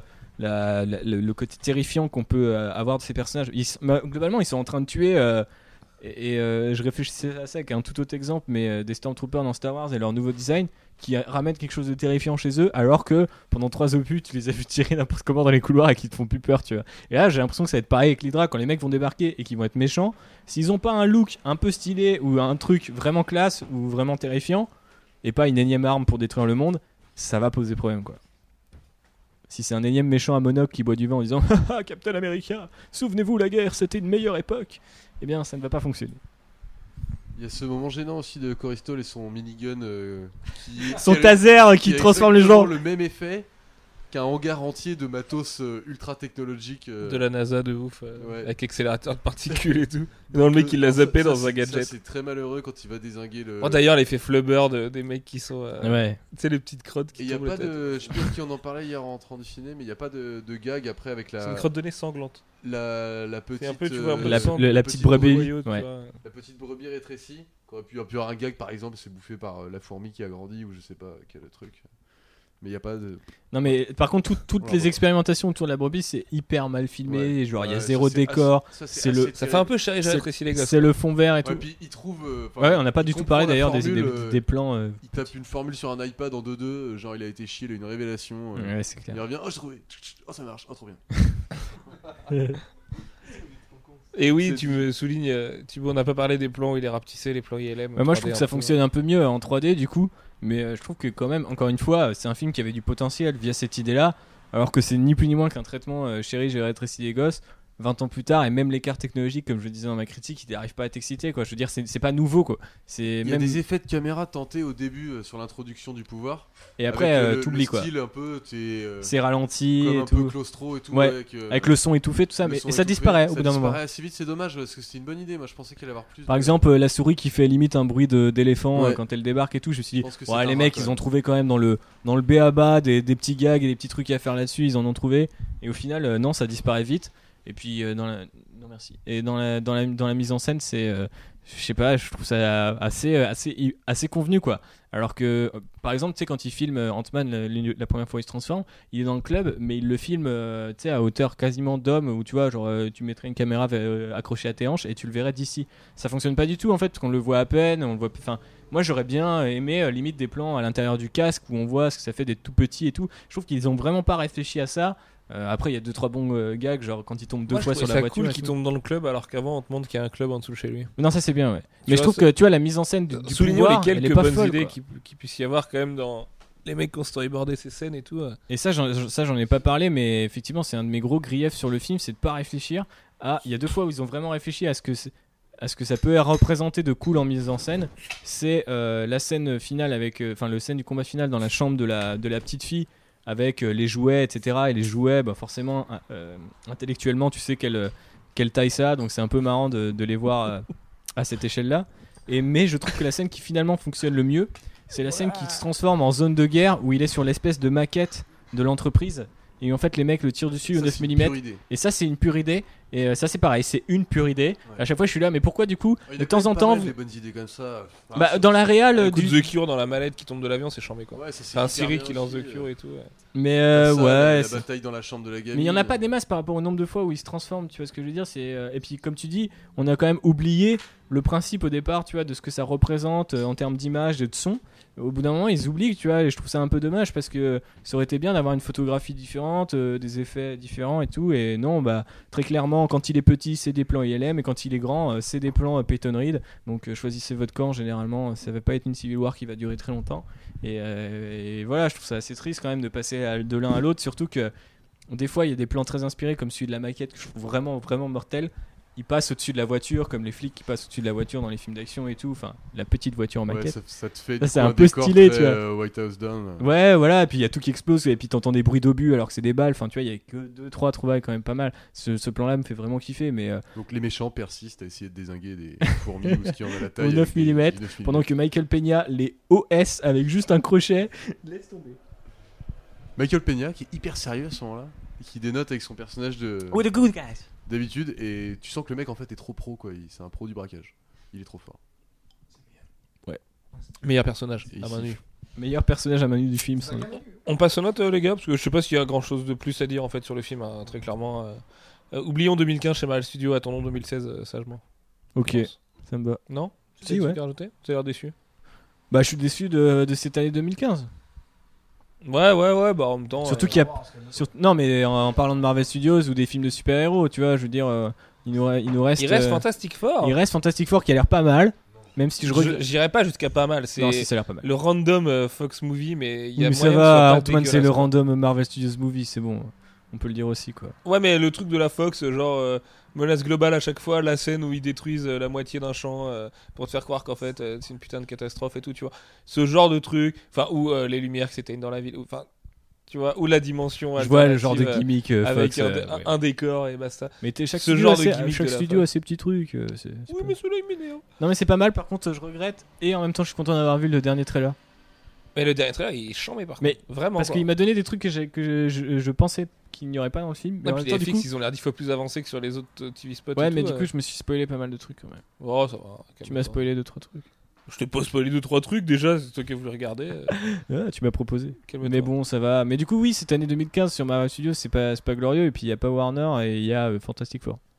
Ah, Donc, ça euh, va faire du bien Warner là. C'était pas la plus grosse Ah, année. plus là. ça va, plus je me dis, euh, tu vois, quand tu vois Ant-Man juste après des trailers de Suicide Squad et Batman vs Superman, tu te dis, ouais, au moins il y aura une alternative et euh, Marvel Studios va être obligé de se sortir un peu le doigt du fondement. Et, et Civil War, encore une fois, le prochain film de Marvel Studios, euh, c'est censé être le vrai Avengers 2, euh, tu vois, qui est pas la blague de. de, de- qui, est, qui est pas Par Avengers contre, euh, 1.5 de Joss Whedon. Par euh. contre, si on est toujours pas d'accord sur euh, Civil War, enfin, je veux dire, au sein de, de notre microcosme de rédac, il faudra vraiment se poser des soucis sur le studio parce que ça a commencé à puer, quoi. Trois films de suite où les gens, ils commencent vraiment à. Et je lisais un super article de Film School Reject qui dit que le problème, c'est que Hollywood, Hollywood, Hollywood, euh, c'est plus des, c'est plus des bons et des vrais films, c'est des films événements. Et que le problème d'un événement, c'est que plus t'en as et moins c'est un événement nouveau. Et donc, euh, ils expliquaient notamment le- la baisse en fait de, de critiques de Avengers 2, enfin de notes d'Avengers 2, alors qu'il fait quand même un score qui est absolument colossal. D'ailleurs, c'est- si vous voulez une anecdote dé- dégueulasse, Fast and Furious vient de passer devant Avengers euh, ce soir. Et euh, c'est le troisième plus gros film de l'histoire du cinéma en exploitation. Moi, ça me fait kiffer. Ouais, ouais, ouais. Je préfère mater 7 que Avengers 1, mais genre quand tu veux. quoi. Euh, pff, non, non, Ah si. carrément pas. Carrément pas. Mais bon, euh, ne repartons pas sur ce débat. Les notes euh, sur Ant-Man République 2, 2 toujours 2, Ça 2 et change demi euh, parce que les effets spéciaux étaient moins dégueux. Oui, sur 5, bien Sur sûr. cinq, ouais. Non, je suis pas tout à fait un bâtard, contrairement à ce que certaines personnes me disent sur internet. Je t'ai plus. Moi, je mettrais 3,5, franchement, j'ai kiffé. Ah ouais, Ouais. Si tu vas jusque là, toi. 3,5, t'es- t'es. t'es- Non, mais il T'es a, fou, y a toi. pas besoin. Enfin, si tu mets une note sur 5, euh, faut juger vraiment l'impression que t'as eu en voyant le film. Si tu commences à. Ah, je sais pas, la note elle peut aussi inclure du coup euh, l'espèce de côté random que le film a. Enfin, moi je sais que c'est le seul film à suivre, je le reverrai pas quoi. Ah ouais, moi je le reverrai avec plaisir, revoir, je euh. pense. Ah ouais Ouais. Au moins une fois. Je, je vais pas le mater tous les dimanches, mais. euh, Tous les dimanches, Ant-Man, jusqu'en 2038. Le- C'est un pari perdu, les gars, c'est dur. Et vous, connaissez Non, Michael. Peña? Non, mais franchement, j'ai été voir le film, j'ai eu ce que je voulais, j'étais content. euh, Contrat rempli. euh. Bon, je- un- point et demi pour euh, toutes les erreurs, mais je trouve pas que ça gâche le film parce qu'il a cette alchimie qui fait que c'est quand même un peu fun. Donc, euh, Ok. Thibaut? Euh, en tenant compte euh, du film, de la promo putassière quand tu passes un peu partout en ville. Eh, tu vois Ant-Man sur, euh, sur Iron Man Tu vois Ant-Man sur euh, le marteau de Thor C'est ta faute si tu t'es hypé C'est ça, c'est c'est de ma faute, c'est de ma faute. Donc euh, bisous à vous. C'est pas mal ça. Euh, et donc, ça, je je suis victime de la pub. Euh, non, non, moi je lui mettrais un petit 3, quoi. Un petit 6 sur 10 tranquillement. Euh, c'est- C'était. Moi j'ai la reculon, ça a été, mais si je commence à juger dans le détail, ouais, c'est pas, c'est pas fou, quoi. C'est une vraie fourmilière. C'est ça, pas la meilleure introduction au menu. Moi je lui mets à 2,5 parce que à froid, j'en ai vraiment rien à cirer de ce film. Genre, euh, je non mais enfin, les bonnes idées qu'il y a dedans, les petits trucs cool et tout, c'est cool. Tu vois, mais en même temps avec la recette euh, studio, bon bah encore heureux, j'ai envie de te dire. Mais euh, par, non, par contre, ça, m'inquiète que 2015, euh, je me suis fait surchier avec Marvel Studios. Que, encore une fois, j'adore vraiment leur politique et en général ce qu'ils arrivent à sortir de leurs films. Et heureusement que je sais que le futur c'est Scott Derrickson, James Gunn, Black Panther et, et Civil War. Enfin, les Rousseau pour moi vont faire un bon film avec Civil War. On va arrêter toutes ces conneries de Whedon et, de films mi-film de Peyton Reed là. Et mais par contre, le, constat, ouais. et dramatique. Enfin, c'est deux films euh, hyper médiocres euh, en tant que film. En fait, Avengers 2 et Ant-Man. Donc, il faut juste qu'ils arrêtent ce côté exploitation un peu bête et méchante parce qu'ils savent faire beaucoup mieux que ça et qu'ils reviennent un peu à des critères un peu plus importants. Alors après, voilà, Whedon, il écrit deux fois le même film. euh, Peut-être que Feige, il y est pour rien et euh, Edgar Wright se barre, euh, il y est pour quelque chose. Mais en même temps, bon, il y a des aléas qui font que. J'aurais peut-être préféré que ce soit annulé tout bêtement Ant-Man. Mais en même temps, je sais pas. Je sais pas. C'est... En fait, je m'en fous. ouais, J'ai perdu Non, que deux cool, heures. après, on va retrouver perdu deux heures. Sympa. Enfin, c'était oui, oui, voilà, euh, ça introduit bien Paul Rudd, Michael Douglas, c'est cool en Hank Pym. J'ai vraiment kiffé Hank Pym. Je me dis, ils ont fait un bon Hank Pym au cinéma. Ça, tu vois, si je reviens un peu à mes rêves de avant que tout ça, ça existe, euh, je trouve ça déjà stylé. Et puis, euh, et puis non, voilà, juste, je conseille, je vous conseillerais pas d'aller le voir. Je pense que ça passe très très bien en DVD rip, et euh, parce qu'il y a aucune scène qui mérite d'aller au cinéma. Ou- ah, même pas en DVD, non. Même pas en Blu-ray rip. Même pas. Vous pouvez le faire en HD rip, sous-titre espagnol, en néerlandais, en vocal, c'est pas mal. Euh, vous comprendrez. Mais Michael Peña est drôle sans ça. Donc. euh. Et non, mais voilà, c'est pas- très. Qu'il existe, qu'il n'existe pas, je trouve que ça change pas grand chose. Quoi. Oui, c'est bien vrai. Je suis plutôt d'accord avec toi, mais moi je vais le mettre 3 quand même. Parce que j'ai quand même un peu bien aimé. C'est pas un film qui m'a Ouais, dérangé aussi, malgré mettre 3 ses parce que j'ai quand même un quoi. peu passé un bon moment. Est perdu. Je pas, je m'en fous. Est perdu. Oh, je. Non, mais la note à Ant-Man, franchement. Ouais, ouais, c'est un peu chiant de mettre des notes, mais euh, moi je mettrais 3 quand même parce que même si, ouais, voilà, c'était quand même super léger. euh, Peyton Reed, euh, bah. Bah, c'est sympa. Ouais, ouais, mais en même. Enfin, c'est. C'est sympa, mais classique sympa, quoi. C'est un peu dommage, quoi. Et je trouve que c'est un peu mal écrit. Ça qui est con, en fait. Je trouve que ça aurait pu aborder des thèmes mortels et tout. Moi, je kiffe le fait que Scott Lang, euh, c'est un mec qui est privé de sa fille et tout, alors que qu'il fait, qu'il essaye de tout faire.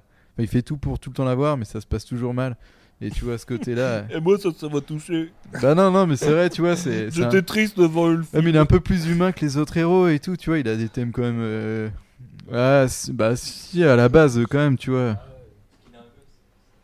Bah ouais, mais quand t'as un gosse, ça te donne des- aussi, forcément des. Dans Ouais, ok, ferme. il a des enfants, non, j'ai pas oublié, putain. N'oublie jamais. Ils vont se faire des petites soirées, Scott Lang, ok. Allez, vas-y, On s'entraîne à faire la flèche. je présente ma fille. C'est quand même mortel le training. Et on coupe du bois.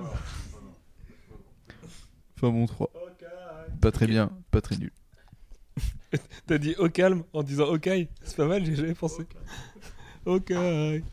Du coup, 3 pareil. Pour les mêmes raisons. Ok. Merci Alfro pour cette euh, conclusion laconique. Euh, ce qui nous fait une moyenne de 2,75. Manu nous a envoyé un texto, Par Manu. là. Il y a deux Par ans, il y là, a un par texto en direct. Oh, ça fait entre 2,30 et 2,60. On va Et pas 2,80, calculer, ça va être quoi. très long. Bah oui, mais, Mais il on mérite est- pas d'être pris au On sérieux. est comme Corestol, tu vois, on est un peu Corestol sur les bords. Ouais, c'est un Jay peu qui est ça. le plus corestone d'entre nous. Euh, t'as deux, ouais. euh, Alors Jay veut faire une moyenne, ce qu'il y tient. Il veut qu'Antman soit pris au sérieux parce qu'il va le revoir avec plaisir. Il faut diviser 17,5 par 6. 17,5 par 6 sinon. Ouais, 17,5 par 6, ouais.